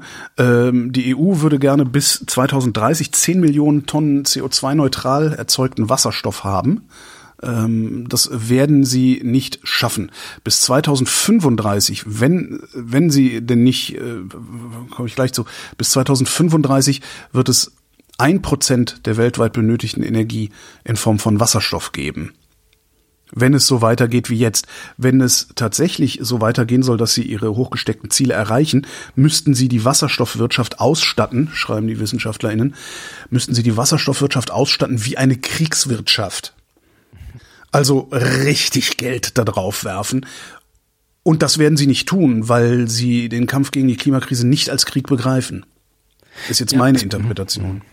Ja, es ist jetzt ganze Wasserstoffgeschichte habe ich auch schon öfter mal beschäftigt. Haben wir auch mal eine Science Busters Ärgert das richtig, weil das ist halt im Wesentlichen ist das äh, eine riesige PR-Kampagne der Gasindustrie ähm, weil die natürlich ihre Infrastrukturen weiter behalten, weiter, weiter ausbauen und weiter ja. gefördert sehen wollen. Das war genau das äh, Fazit, was ich dann auch in dieser Science Busters Fernsehsendung äh, gegeben habe. Ich glaube, die ist noch nicht mehr auf YouTube, muss ich mal gucken, äh, wo dann die Frage ist, da habe ich halt wesentlich so die Wasserstofffarbenlehre gemacht. Also erklärt wie grüner Wasserstoff, blauer Wasserstoff, mhm. roter Wasserstoff, brauner, grauer, blauer und was es da alles gibt und wo die herkommen.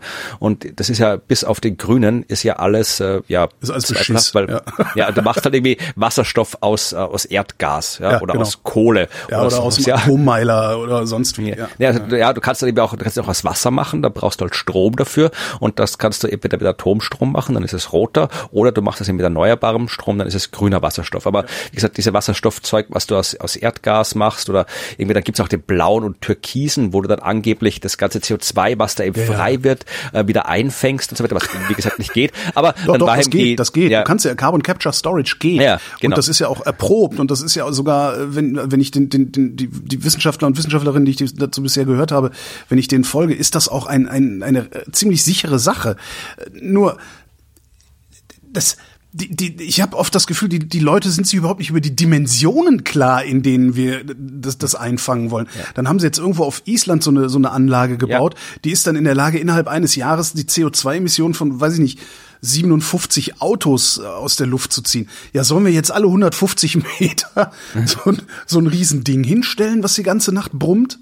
Ja, also das, das ja, ja, natürlich. Die, die, ich könnte mich den ganzen Tag drüber aufregen über diese Wasserstoffscheiße.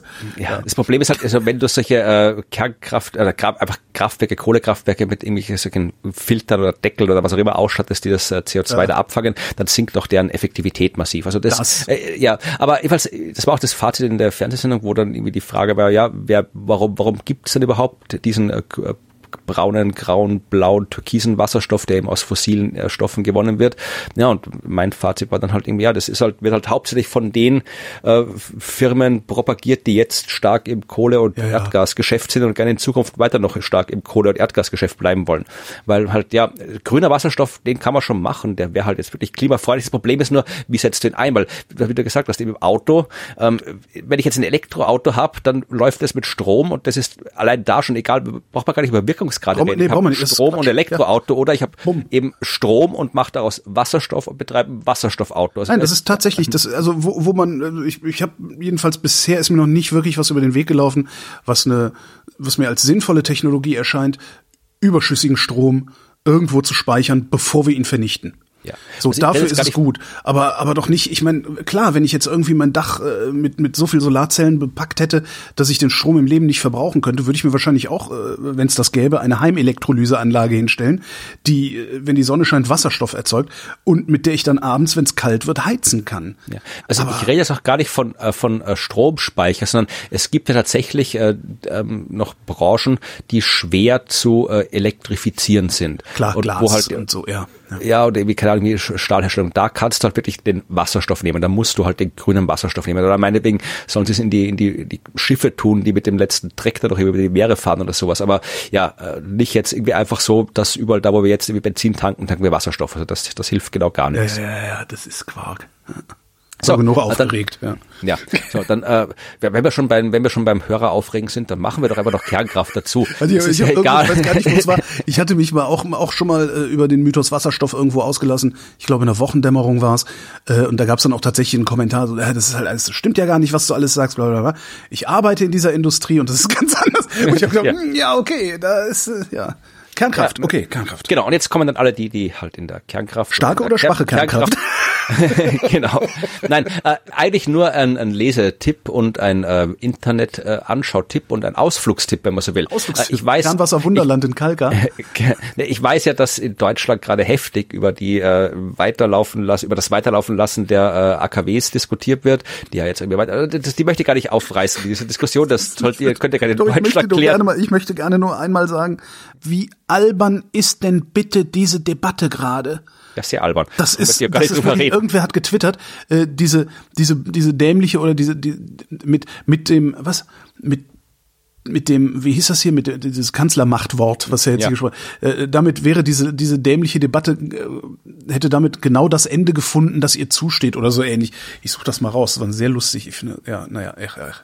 Aber wie gesagt, diese, da, dürfte ich gerne in Deutschland weiter diskutieren drüber. Das war jetzt gar nicht das, was ich gemeint ja, habe. Aber es war, ja, es war ja wirklich so, dass äh, jetzt äh, angesichts der ganzen ähm, Klima und äh, nicht, eigentlich, eigentlich eher angesichts der Ukraine, des Ukraine-Kriegs und nicht der Klimakrise, dass jetzt alle wir sagen, ja, wir müssen jetzt hier weg vom Gas und hin zur Kernkraft. Und ähm, das ist natürlich einfach, wenn ich jetzt schon 20 Kernkraftwerke rumstehen habe im Land und dann sage ich, ja, okay, gut, und dann lasse ich jetzt weiterlaufen. Aber es ist jetzt nicht das, was man jetzt als schnelle Strategie machen kann, wenn man noch keine Kernkraftwerke hat. Also er sagt so, wir bauen uns jetzt irgendwie 20 Reaktoren hin und dann sind wir gut, was äh, Unabhängigkeit ja. und Klimakrise angeht. Das ist halt schwierig, weil das dauert, das ist teuer äh, und du musst mal über den Brennstoff irgendwo herkriegen für das Zeug. Das gibt's auch nicht überall, das kommt auch aus Russland, das mhm. meiste Zeug davon. Also das ist alles nicht so einfach. Aber was tatsächlich ähm, gibt es Entschuldige, gibt es eine ähnliche, gibt es so eine Diskussion in Österreich? Weil, weil ihr habt ja keine ja, Kernkraftwerke, weil ihr habt ja genau. irgendwann mal gesagt, nee, wollen wir nicht entscheiden. Genau, da, ja. da komme ich gleich dazu. Ich okay, will das nur, nur, einleiten, wo das herkommt. Also äh, was, das hat ja auch wie äh, Greta Thunberg äh, letztens gesagt, wo, wo auch diskutiert wurde, dass es durchaus aus Klimasicht, wenn man schon ein laufendes Kernkraftwerk hat, das den aktuellen Sicherheitsstandards entspricht, das noch zugelassen ist, wenn man das hat, dann kann man das auch weiterlaufen lassen aus Klimasicht, wenn man die Zeit, die man sich damit erkauft, nutzt, um halt äh, fossile Brennstoffe abzuschalten. Ja, ja dann sie macht hat, Sinn. Sie hat gesagt, das ist schon sinnvoll, ein Kernkraftwerk weiterlaufen zu lassen, statt ein Kohlekraftwerk dafür ja, einzuschalten. Genau. Aber diesen zweiten Teil, den hat irgendwie rechts Twitter nicht so richtig mitgekriegt, ja. hatte ich das Gefühl. Ja. Also wie gesagt, es wäre aus Klimasicht vermutlich sinnvoller gewesen, zuerst aus der Kohle auszusteigen und nicht zuerst aus der Kernkraft und die Zeit, die man hat, zu nutzen, um massiv in Erneuerbare zu investieren. Aber wie gesagt, das ist nicht die, die Sache, die Geschichte, die ich erzählen wollte. Aber äh, in Österreich gab es die Diskussion natürlich auch. Ja, haben auch gibt's auch viele, die sagen, wir brauchen Kernkraft und wir müssen auf Kernkraft setzen. Und da kommt immer wieder mal äh, die Frage, könnten wir nicht unser eins zu eins Kernkraftmodell, das wir herumstehen haben, einschalten, weil Österreich hat tatsächlich keine Kernkraft. Bei uns steht in der Verfassung, dass wow. Österreich keine Atom äh, verwendet. Also es gab ein Atomsperrgesetz, das dann irgendwie 1999 in die Verfassung übernommen wurde, äh, wo drin steht, es darf erst dann ein Atomkraftwerk in Betrieb genommen werden, wenn zuvor eine Volksabstimmung das befürwortet hat. Wow. Vorher nicht. Ja, cool. Ja, das, das hätte ich gerne, das hätte ich gerne mit, mit, mit dem Atomausstieg, würde ich das gerne in Deutschland sehen, dass das in der Verfassung steht. Ja, ja. ja und wir haben es äh, deswegen, weil ja Österreich, glaube ich, in das war in den Ende der 60er, hat die damalige Bundesregierung gesagt, wir bauen jetzt Kernkraftwerke. Drei Stück waren, glaube ich, geplant in Österreich. Mhm. Und äh, mit dem ersten hat man Anfang der 70er angefangen zu bauen. Ende der 70er war es dann fertig fertig. Also es war wirklich fertig, komplett fertig. Das Einzige, was noch gefehlt hat, war äh, das äh, radioaktive Material. Das war noch nicht da, aber alles andere war fertig. Und dann gab es eine Volksabstimmung. Hätte man auch schon früher machen können, aber irgendwie hat dann ja, irgendwie... Ja, aber ist ja auch Wirtschaftsförderung und... Ja. Äh, Jedenfalls ja. gab es die im November 78, die Volksabstimmung und da hat eine Mehrheit, eine knappe Mehrheit, aber eine Mehrheit die äh, Betriebnahme abgelehnt. Mhm. Ja, und dann, das war halt, das war die Mehrheit, also wurde das nicht in Betrieb genommen, dieses äh, Kernkraftwerk Zwentendorf ist nicht weit weg von äh, da, wo ich wohne. Es liegt so an der Donau zwischen Wien und Krems ungefähr. Ist ja und eigentlich auch ein bisschen bescheuert, also so als so ein kleines Land wie Österreich, wenn äh, in einem der Nachbarländer ein Atomkraftwerk explodiert, kriegt ihr den Kram sowieso ab. Ja, ja, da könnt ihr eigentlich genau. auch ein eigenes hinstellen.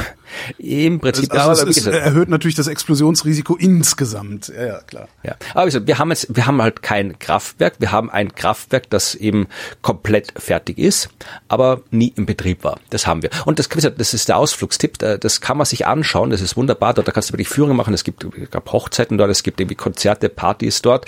Und äh, du kannst halt. Äh, ich war selbst noch nie dort. Ich habe es noch nicht geschafft. Ich bin außen vorbeigefahren. Liegt direkt am Radweg, am Donauradweg. Aber äh, die Kollegen von Methodisch Inkorrekt waren schon mal da und haben oder einer äh, Reinhard war dort. Der wohnt jetzt auch hier in der Ecke mhm. und der hat das erzählt, dass es wirklich sehr beeindruckend ist. Es gibt auf der Homepage vom AKW Zwentendorf so eine virtuelle virtuelle Führung, da kann man sich das alles anschauen und man kann es eben, wie gesagt, auch ähm, vor Ort machen. Und weil wir halt schon so ein schönes Kraftwerk rumstehen haben, gab es immer wieder auch, auch von der bisschen dubioseren politischen Seite in Österreich äh, auch die Forderung, naja, können wir das nicht einschalten? Da müssen wir dann noch irgendwie Brennstoff rein und los geht's. Also äh, kann man das nicht, dann, dann und da für alle die, die diese Frage gerne beantwortet haben wollen oder die, die vielleicht auch gestellt bekommen, hat äh, Julia Sicker vom Standard eine schöne Analyse geschrieben, ähm, was denn wirklich, also geht das oder geht nicht? Was wäre mhm. nötig, um das wieder einzuschalten? Und da ist, wie gesagt, ein schöner Artikel. Ähm, es ist auch ein tolles Ding, also wirklich so 70er Jahre Technik, so klobige Bildschirme, fette Schalter. Also wirklich das, und Regler, ja. ja. Haben auch gleich mal irgendwie ist, ich, war ja, ich, war mal, ich war mal in Biblis im, äh, im KKW und hab, hab da eine Führung mitgemacht und durfte auch dann rein und in dieses blaue Wasser gucken mhm. und was man dann alles so macht, wenn man da so steht. Das ist schon, äh, äh, das, also das klingt halt immer so nach Space und mhm. Enterprise und letztendlich ist das halt irgendwie, weiß ich nicht, wahrscheinlich jede, jede Espressomaschine irgendwie feinere Ingenieurskunst. Mhm. Das ist ja, ey, genau, das ist halt riesengroße Rohre und Alpine, ja, schon krass. Ja, also jedenfalls, ähm, wie gesagt, äh, hat die jetzt geschaut, kann man das noch anmachen und hat eben den äh, Typen gefragt, der da zuständig ist. Das gehört zur EVN, das ist so ein großer Energieversorger in Ostösterreich mhm. und äh, seine Antwort war, äh, kann man das wieder einschalten? Äh, kurze Antwort. Dafür sind zu viele Teile bereits gerostet. Ja, also, das, was also, die Franzosen auch gerade als ja, Problem haben. Ja. Ne? Also das ist noch nicht, das ist noch nicht das Einzige. Also wir haben auch, das Ding hat auch keinen Computer. Das hat, äh, das hatte einen Computer, der steht jetzt im Museum. Das war der erste Lochstreifen-Computer Österreichs, ein ganzes Zimmer groß. Der steht im Technischen Museum. Also da gibt es auch einen Computer und vor allem äh, das Ding ist wirklich, weil es eben in den Jahren danach, seitdem es nicht in Betrieb genommen wurde, vor allem eben auch äh, für ja als als als Museum, als als, Ausflugsziel für Besucher genutzt wird. Also du kannst da hingehen und damit du wirklich alles siehst, haben sie eben in die Kondensationskammer, heißt es, ein äh, Loch reingeschnitten, dass du reingehst. Du kannst da wirklich da rein, wo halt das radioaktive Zeug abgeht und alles, kannst dir alles anschauen, was cool ist, aber da ist halt jetzt ein Loch drin. Neutronenklappe. da, da, ist halt ist das Loch für die Katze? drin. Nein, das ist für die Neutronen. da ist halt jetzt ein Loch drinnen und das heißt, ähm, damit das wieder äh, sicher in Betrieb genommen wäre, müsstest du eigentlich die komplette Außenhülle weg wegreißen und neu bauen und dann sagt der Experte, dann kann man das Ding auch gleich neu bauen. Ja. Also, also wie gesagt, das, das Kernkraftwerk äh, Zwentendorf kann nicht mehr in Betrieb genommen. Und wenn wir es in Betrieb nehmen wollen würden, müssten wir vorher eine Volksabstimmung durchführen. Oder die Verfassung ändern, je nachdem. Oh, naja, äh, aber muss man dazu nicht auch eine, nee, wie ist es Nee, da brauchst du zwei Drittel Mehrheit zwei Drittel im Parlament. Ja, ja, ja, okay, okay, okay. Gucken wir mal äh, auf Frauen. Die Wissenschaft hat festgestellt, warum Frauen immer so viel reden. Ja. Nee, äh, ich, ich höre gerade aus der Regie, die Wissenschaft hat festgestellt, dass Frauen sprachbegabter als Männer sind. Okay. Ähm, was ich ganz interessant fand, äh, haben äh, auch wieder Metastudie, äh, 2900 Arbeiten haben sich angeguckt, 355.000 äh, Probandinnen und Probanden sind dadurch dann letztlich zusammengekommen und sie haben dann gesehen, dass äh, Frauen besser mit Sprache umgehen können, als Männer mit Sprache umgehen können. Äh, nicht immer und überall, aber doch sehr, sehr viel. Äh, Frauen äh, tun sich leichter, ähm, Wörter mit einem vorgegebenen Anfangsbuchstaben zu bilden. Das nennt sich phonemische Kompetenz. War mir überhaupt nicht klar. Okay. Das ist halt Alliterationskompetenz, mhm. phonemische Kompetenz. Ähm, können besser verbale Erinnerungen abrufen, also Gespräche und, und, und Gelesenes. Und äh, Begriffe zu einem bestimmten Thema zu finden, können die auch besser. Also Semantik können sie besser was ich irgendwie ganz abgefahren fand. Äh, noch abgefahrener ist, dass ähm, diese, dieser Vorteil, den Frauen haben, äh, sehr abhängig vom Thema ist, worum es geht. Und zwar in den Kategorien Früchte essen und Gemüse schneiden Frauen besser ab. Was sind Fleisch essen und grillen oder wie? Nein, nein, nein, nein, nein. Männern fallen mehr Begriffe zum Thema Tiere ein. Okay. Das heißt, also ich weiß jetzt nicht, wie es ist, wenn man, äh, was bei Frauen jetzt ist, wenn man Gemüse auf den Grill wirft, ob das dann irgendwie auch so ein bisschen so ein Zielkonflikt ist dann äh, im, im Erinnern. Ähm, wofür das natürlich gut ist, ist, äh, um Demenzforschung zu betreiben, weil Demenzforschung halt extrem schwierig ist. Es, es gibt halt wenig wenig Marker äh, für Demenz, so dass du, so dass du das schon sehr früh erkennen kannst, weil eigentlich willst du ja erkennen, wie hoch dein Demenzrisiko ist, bevor es überhaupt losgeht mit der ja, Demenz. Äh, und das sind halt so Sachen, wo man, wo man halt gucken kann, äh, können wir Tests entwickeln, die die Sprachkompetenz überprüfen, wo man das regelmäßig machen kann, äh, wo man dann vielleicht auch, weiß ich nicht, vielleicht eine, eine App im Zweifelsfall hat, weil das ist ja eigentlich, was man will, man will eine App, die deine Sprachkompetenz überprüft und wenn du das dann irgendwie jedes Jahr Weihnachten machst, äh, irgendwann sagen kann so, Achtung, geh mal zum Arzt, mach mal diesen anderen Test mit dem Uhrenmalen, obwohl dann ist es in der Regel sowieso schon zu spät. Interessant ist, es äh, gibt noch einen Marker, den sie gefunden haben, das ist jetzt eine andere Arbeit, ähm, noch einen Marker, den sie gefunden haben, und zwar an der Universität in Birmingham, äh, der zur Früherkennung von Demenz hergenommen werden könnte. Sie haben gesehen, dass Menschen, die zu Albträumen neigen, viermal häufiger an Demenz erkranken. Okay. Und das ist bei äh, Männern stärker ausgeprägt als bei Frauen. Äh, habe ich ganz selten Albträume. Äh, Männer im mittleren Alter, also Menschen, die im mittleren Alter zu Albträumen neigen. Jetzt fragen sie, oh Gott, oh Gott, was ist mittleres Alter? Was ist mittleres Alter? Gehöre ich da schon zu? Bin ich alt? Zwischen 35 und 64. Zweieinhalbtausend Probanden haben sie sich angeguckt. Ähm, die über 79 Jahre alt waren, äh, haben geguckt, haben die Demenz, haben die die nicht. Äh, angefangen, die Daten zu sammeln, haben sie vor 20 Jahren.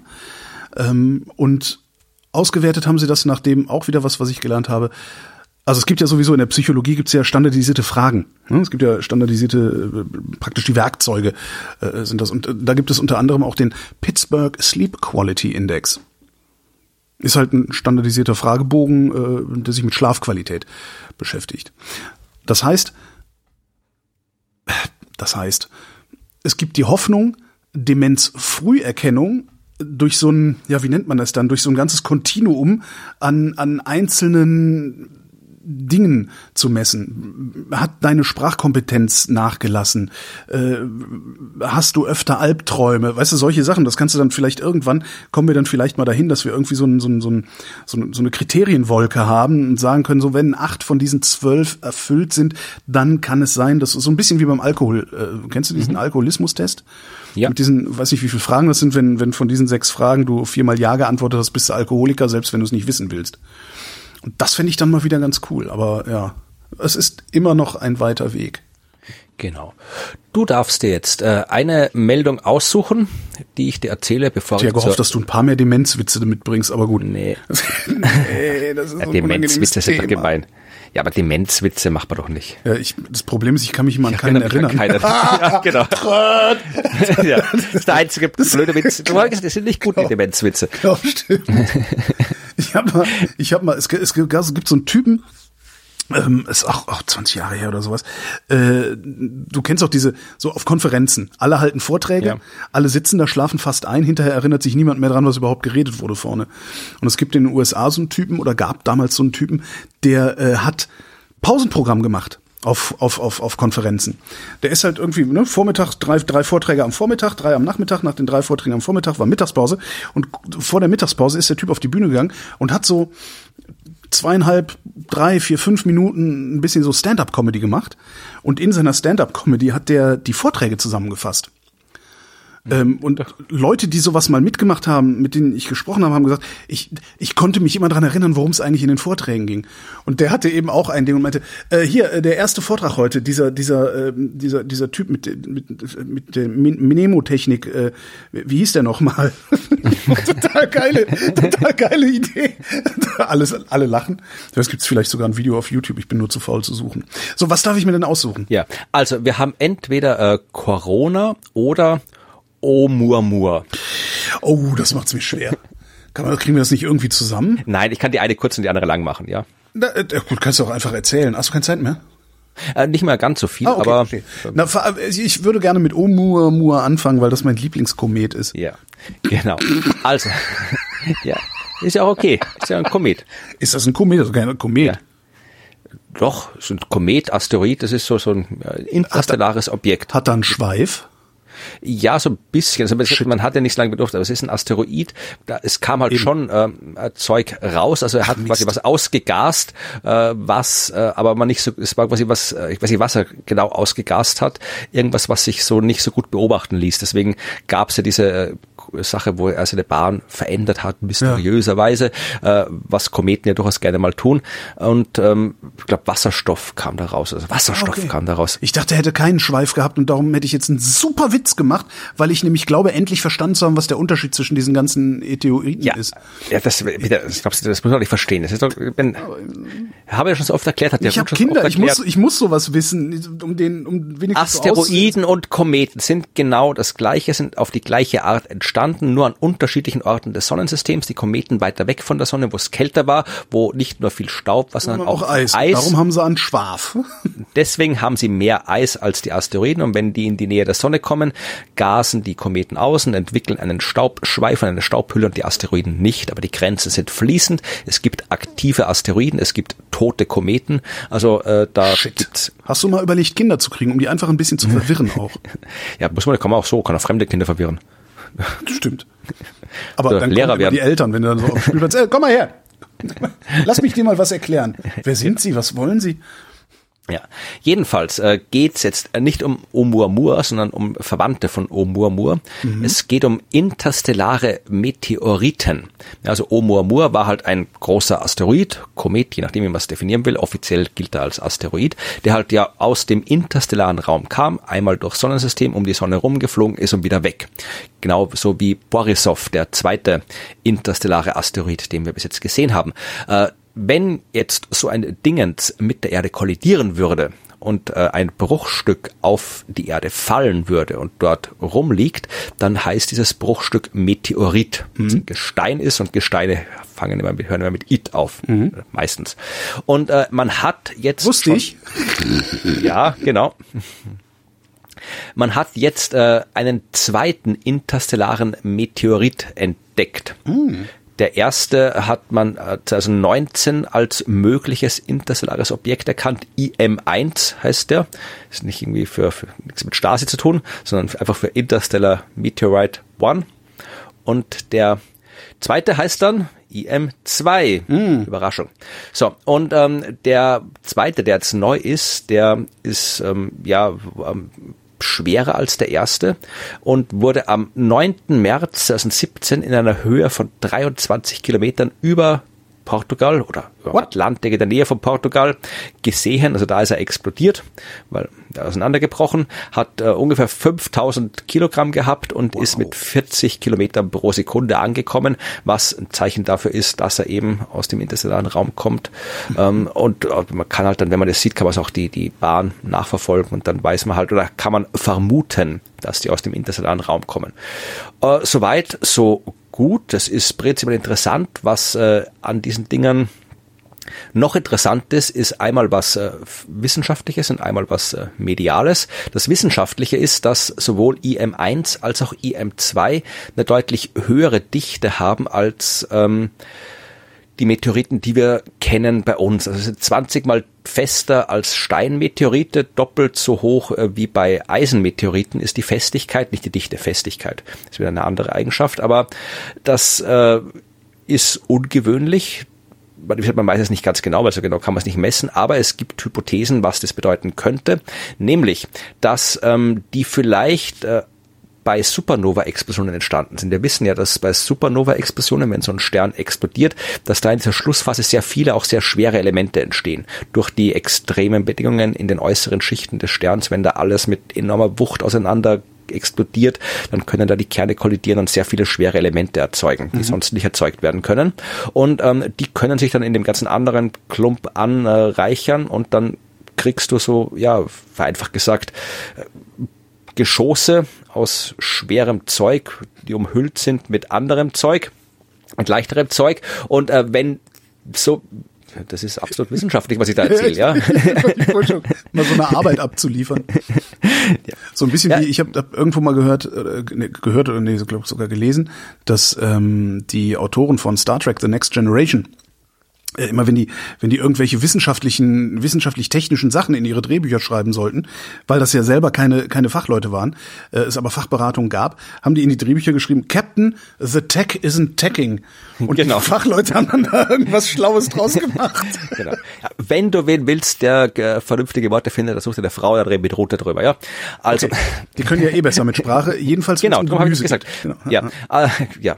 Jedenfalls, also, man weiß eben, dass Supernova-Explosionen solche eisenreichen Kugeln da erzeugen können mhm. und vielleicht kommen IM1 und IM2 genau von sowas, weil eigentlich so im interstellaren Raum, also im, da, da ist eigentlich sehr wenig Metall, also da ist, sind eher weniger Metall als in den Sternensystemen. Also weiß nicht genau, wo sie herkommen, aber ist auf jeden Fall interessant, weil vielleicht können wir aus denen was lernen über Supernova-Explosionen und was in den Endphasen von Sternen passiert. Das war der wissenschaftlich interessante Teil, mhm. der medial interessante Teil. Ah, jetzt kommen wir was für mich. Ja, genau. Das ist der, äh, wo dann Leute, wie, ich will keinen Namen nennen, immer behaupten, äh, Oumuamua wäre ein Raumschiff. Däniken. Nein, nicht denjenigen, aber es gibt ja diesen einen äh, Astronom, äh, Avi Löb, der eigentlich also, gute Arbeit gemacht ja, hat, aber dann irgendwie ja. mit Oumuamua in so eine komische Richtung abgebogen ist und seitdem nur noch äh, Alien-Sachen irgendwo sieht. Der hat ja auch ein Buch geschrieben darüber, dass Oumuamua eigentlich vielleicht ein Raumschiff gewesen, eine Raumsonde gewesen ist aus von nämlichen Aliens und so weiter und hat auch schon damals, als dieser IM-1 äh, nachgewiesen worden ist und äh, jetzt auch bei IM-2, da damals schon gesagt, okay, der, der ist im Ozean gelandet, also den haben wir nicht aufgesammelt, das Teil, mhm. der liegt irgendwo im Ozean rum. Der hat gemeint, das könnte doch auch irgendwie außerirdische Technologie sein und wir müssen da jetzt irgendwie äh, dieses Ding bergen. Und wo man auch, also wo ihn dann auf Twitter sehr lustig äh, Weise diverse OzeanologInnen darauf hingewiesen haben, dass es nicht so einfach ist, was aus dem Meer zu holen. Vor allem nicht so was Kleines. Ich meine, man hat schon lange gebraucht, bis man die verdammte Titanic gefunden hat. Stimmt, groß. Also, und da hat man halbwegs genau gewusst, wo die untergegangen ist. Also äh, da äh, hat er sich ein bisschen zu sehr auf fachfremdes Gebiet gemacht. Also man kann nicht einfach so ein Meteorit aus dem Meer rausholen. Das geht nicht. Und ähm, hat jetzt in dem Fall hat er einen halbwegs guten Artikel geschrieben, also auch einen, also nicht nur einen wissenschaftlichen, sondern auch einen äh, populärwissenschaftlichen in einer normalen Zeitschrift, äh, The Discovery of a Second Interstellar Meteor, der eigentlich bis bis ab ganz am Schluss kommt er dann wieder auf das Raumschiff zu sprechen, aber ansonsten ist er eigentlich sehr informativ, kann man gerne lesen. Und ja, schauen wir mal, ob wir noch andere IMs entdecken, die von außen eingewandert sind. Dann können wir sie nämlich genauer untersuchen, wenn sie nicht im Meer landen. Und das wäre ganz praktisch. Und jetzt Corona. Jetzt Corona. Ähm, in den USA hat sich gezeigt, wenn du die Übersterblichkeit mhm. nicht nur äh, national betrachtest, sondern aufspaltest nach Parteizugehörigkeit. Oh Gott, ja. Mhm. Dann siehst du vor der Pandemie ja, dass die beiden Kurven mehr oder weniger deckungsgleich sind. Natürlich mhm. hast du Variation drin, aber im Wesentlichen ist da kein Unterschied. Und dann, wenn du die Kurven anschaust, so ab ja Anfang 2020, da sind sie auch noch halbwegs deckungsgleich, aber dann so ab 21 laufen sie deutlich auseinander und äh, Ende, also Anfang 2022 sind sie dramatisch auseinander. Also in dieser Kurve liegt hier die Übersterblichkeit bei den Demokraten, ja, so bei ungefähr 11, 12 Prozent ungefähr. Bei den Republikanern liegt sie bei äh, fast äh, 35 Prozent. Wow. Und die haben das auch in dieser Studie aufgespielt. Es, es, gibt eine Studie, äh, ich weiß nicht, ob das die gleiche ist, äh, aber auf jeden Fall gab es eine Studie, die in The Lancet publiziert wurde, die gesagt hat, dass allein 2021 durch die Impfung 14 Millionen Menschen nicht gestorben sind, mhm. die ansonsten gestorben wären. Das sind natürlich Modellrechnungen und alles und ja, so weiter, ja, klar, das ist keine exakte Zahl, aber genug, und das genug hieß ja, also, da, ja. ja, das kann man dann umrechnen auf die einzelnen Länder. Für Österreich, die Zahl habe ich jetzt, Deutschland habe ich gerade nicht, aber müssen wir dann nur mal 10 nehmen, vermutlich. Österreich wären das 15.000 Menschen, Deutschland dann halt 150.000 Menschen, die halt durch die Impfung nicht gestorben sind. Und ähm, wenn man sich das jetzt anschaut, eben für die Parteizugehörigkeit, dann kommt man eben auch äh, auf diese Unterschiede. Also ich weiß nicht, für Österreich gibt es da keine Zahlen. Es gibt in Deutschland die Zahlen, dass die dort, wo die AfD am stärksten ist, sind 40 Prozent der Menschen nicht geimpft. Ja. In Österreich haben wir die Zahlen nicht, was die FPÖ-Hochburgen angeht, aber man sieht dann ja auch hier, dass Republikaner, wenn die Republikaner so ein 33 Prozent Übersterblichkeit haben und die Demokraten 10, dass das vermutlich auch da so sein wird, dass du eher dort, wo du wissenschaftsskeptisch, ich vermag das immer nicht skeptisch, das ist eigentlich skeptisch eine äh, gute äh, Eigenschaft, ja. Aber, genau, wissenschaftsfeindlich ist es ja. eigentlich, ja. Oder Sind, der, der, äh, der wissenschaftlichen Erkenntnis feindlich gesinnt. Ja. ja. Ja, und sie sagen halt auch allein, also du hätt, könntest allein dadurch, wenn du jetzt irgendwie diese, diese eine Übersterblichkeit wirst du so oder so kriegen. Das ist eine Pandemie. Na klar. Ja, also das, aber äh, wenn du diese zusätzliche durch die Wissenschaftsskepsis oder Feindlichkeit verursachte Übersterblichkeit nicht hättest, äh, wenn halt Republikaner und Demokraten in dem Fall sich gleich äh, impfen lassen hätten, dann hättest du auch 60.000 Tote weniger. Das heißt, Ja. äh, die Wissenschaftsfeindlichkeit hat ja 60.000 Tote verursacht, wenn man es jetzt ganz boulevardesk ausdrucken will. Das würde ich jetzt aber gerne auch mal gemappt sehen, nicht nur auf, äh, wo wird denn eine Rechtsaußenpartei verstärkt gewählt, ähm, sondern gemappt auf diese äh, Esoterik-Ecken, die man in Südwestdeutschland so findet. Also so, ne, so, weiß ich, Freiburg, so, wo, Ja. wo halt, wo halt ähnlich viel Anti-Wissenschaftsgeschwurbel kommt wie in rechtsextremen Gegenden, nur halt vordergründig anders motiviert ist. Letztendlich sind die, die Motivation, also Esoterik ist ja auch fast immer rechts, dann letztendlich im Kern. Äh, aber, aber zumindest die Leute, die diese, die diese äh, Kritik oder diese ablehnende Haltung einnehmen, nehmen die in ihrer, in ihrer Wahrnehmung aus anderen Gründen ein. Das würde ich tatsächlich gerne mal sehen, ob, ob die Ja. Übersterblichkeit dann in Tübingen äh, äh, auch höher ist als in Flensburg ja, die, oder sowas. die medizinischen Daten wird es geben, aber ich weiß nicht, ob Ja. du Esoterik-Metrik hast, die da irgendwie mappbar ist. Das stimmt, das müsste man dann irgendwie aus, aus Hören sagen. Ähm, Ja. Damit wäre es dann noch angreifbarer, als es sowieso schon ist, weil es ja auch im Wesentlichen Modellierungen sind, was eh immer angegriffen wird, ja. Ja, also. Einen informiert hab ich noch. Ja.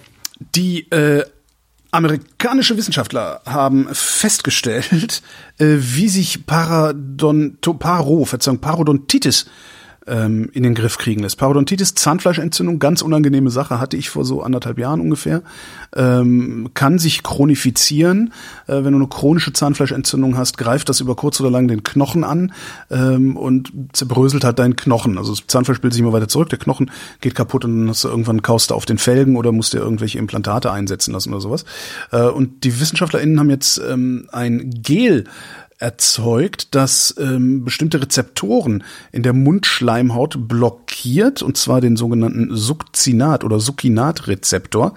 Ähm, und das führt dazu, dass die Mundflora weniger Bakterien enthält, also sich normalisiert sozusagen und äh, dadurch äh, Parodontitis hemmt und zurückbilden hilft. Okay. Und wo haben Sie das gefunden? In Mäusen. Richtig. Und damit wären wir am Ende der Sendung. ja, wir müssen noch, nachdem wir, nachdem wir zuerst hier äh, die, wen haben wir alle beleidigt? Die Wasserstoffleute, die. Mask-Leute, die Kernkraftleute, die äh, Corona-Skeptiker. Nachdem wir jetzt äh, die, die halbe Hörerschaft quasi beleidigt haben, äh, mache ich jetzt hier Werbung. genau. Sagst du jetzt, wo du zu finden bist, falls jemand was klären genau, will. Genau, genau, genau. Wenn man klären will, äh, es gibt das zu tun. Und zwar bin ich am Bodensee in Meersburg, da war ich schon lange nicht mehr. Mhm. Da werde ich äh, am 27. Oktober, falls das noch aktuell ist, wenn ihr das hört, einen Vortrag halten, nämlich über 100 Sterne, das Universum, eine Geschichte des Universums 100 Sternen. Das ist der Vortrag mit der legendären, möchte ich fast schon sagen, astronomischen Waffel, die mal funktioniert, mal nicht, kann man Hast nicht du sagen. gerade genannt? Äh, die astronomische Waffel wird nicht dabei sein, wenn Ruth und ich am 11. November in Wiener Neustadt auftreten werden. Ja, da mhm. wird es eine Universumsshow geben mit, äh, ich glaube, da gibt's nichts zu essen, da gibt's was zu trinken, es gibt äh, Dirty Space News, es gibt uh. True Crime im Weltall, uh. alles, was wir, ja, Experimente. Das machen wir am 11. November, dann seht ihr den Wissenschaftsteil von Friend quasi, also Ruth und mich, die, der mit unserem Univer da, das Universum Podcast Show, das die ganzen Artikel stimmen da nicht. Das Universum Podcast, das Podcast, Universum, das Universum Show. Das Universum. Das, so rum, das Universum Podcast Show, das finde ich eigentlich ganz schön. Es gab mal einen Comic von den Universum genau, Podcast. Genau, es gab mal einen Comic von den Ärzten, die ja auch die Ärzte heißen und es gibt doch so eine äh, Geschichten aus der Gruft. Ich weiß nicht, ob du das noch kennst. Es gab mal ja, einen Ärzte-Comic, ja. der hieß Geschichten aus der Die Ärzte. Mhm. So. Ja, der, aber der, das Universum. Wir werden, es gibt einen Podcast, das Universum, den ich und Ruth gemeinsam machen seit längerem, und es gibt eine Show zum Podcast, den wir, die wir, ach Gott, äh, grammatikalisch korrekt, dann hoffentlich am 11. November im Wiener Neustadt spielen und am irgendwas Dezember am 10. Dezember in Herten, nee, am 11. Am, am 11. Dezember, quasi einen Monat später in Herten in der Schwarzkaue. Ah, das hattest du ja hast du neulich mal erzählt, ja, ja. Genau, also das, da gibt's das Universum zu sehen. Wer mich äh, nur mit Waffel ohne Wut noch weiter sehen möchte, München, in München am äh, 28. und 29. Oktober, also auch schon bald. Da gibt's mich in München zu sehen. Ich glaube, ein Termin ist schon ausverkauft. Und ansonsten, ja, die Science Buster Shows, die üblichen, die jetzt wieder auf Tour sind mit unserer neuen Show Planet B, sind wir überall in Salzburg, in Wien, in äh, Graz, in Linz Termine äh, gesammelt auf der Science Busters Homepage oder in den Show Notes. Und das war die Werbung. Florian Freistetter, vielen Dank. Vielen Dank, Holger. Und euch vielen Dank für die Aufmerksamkeit.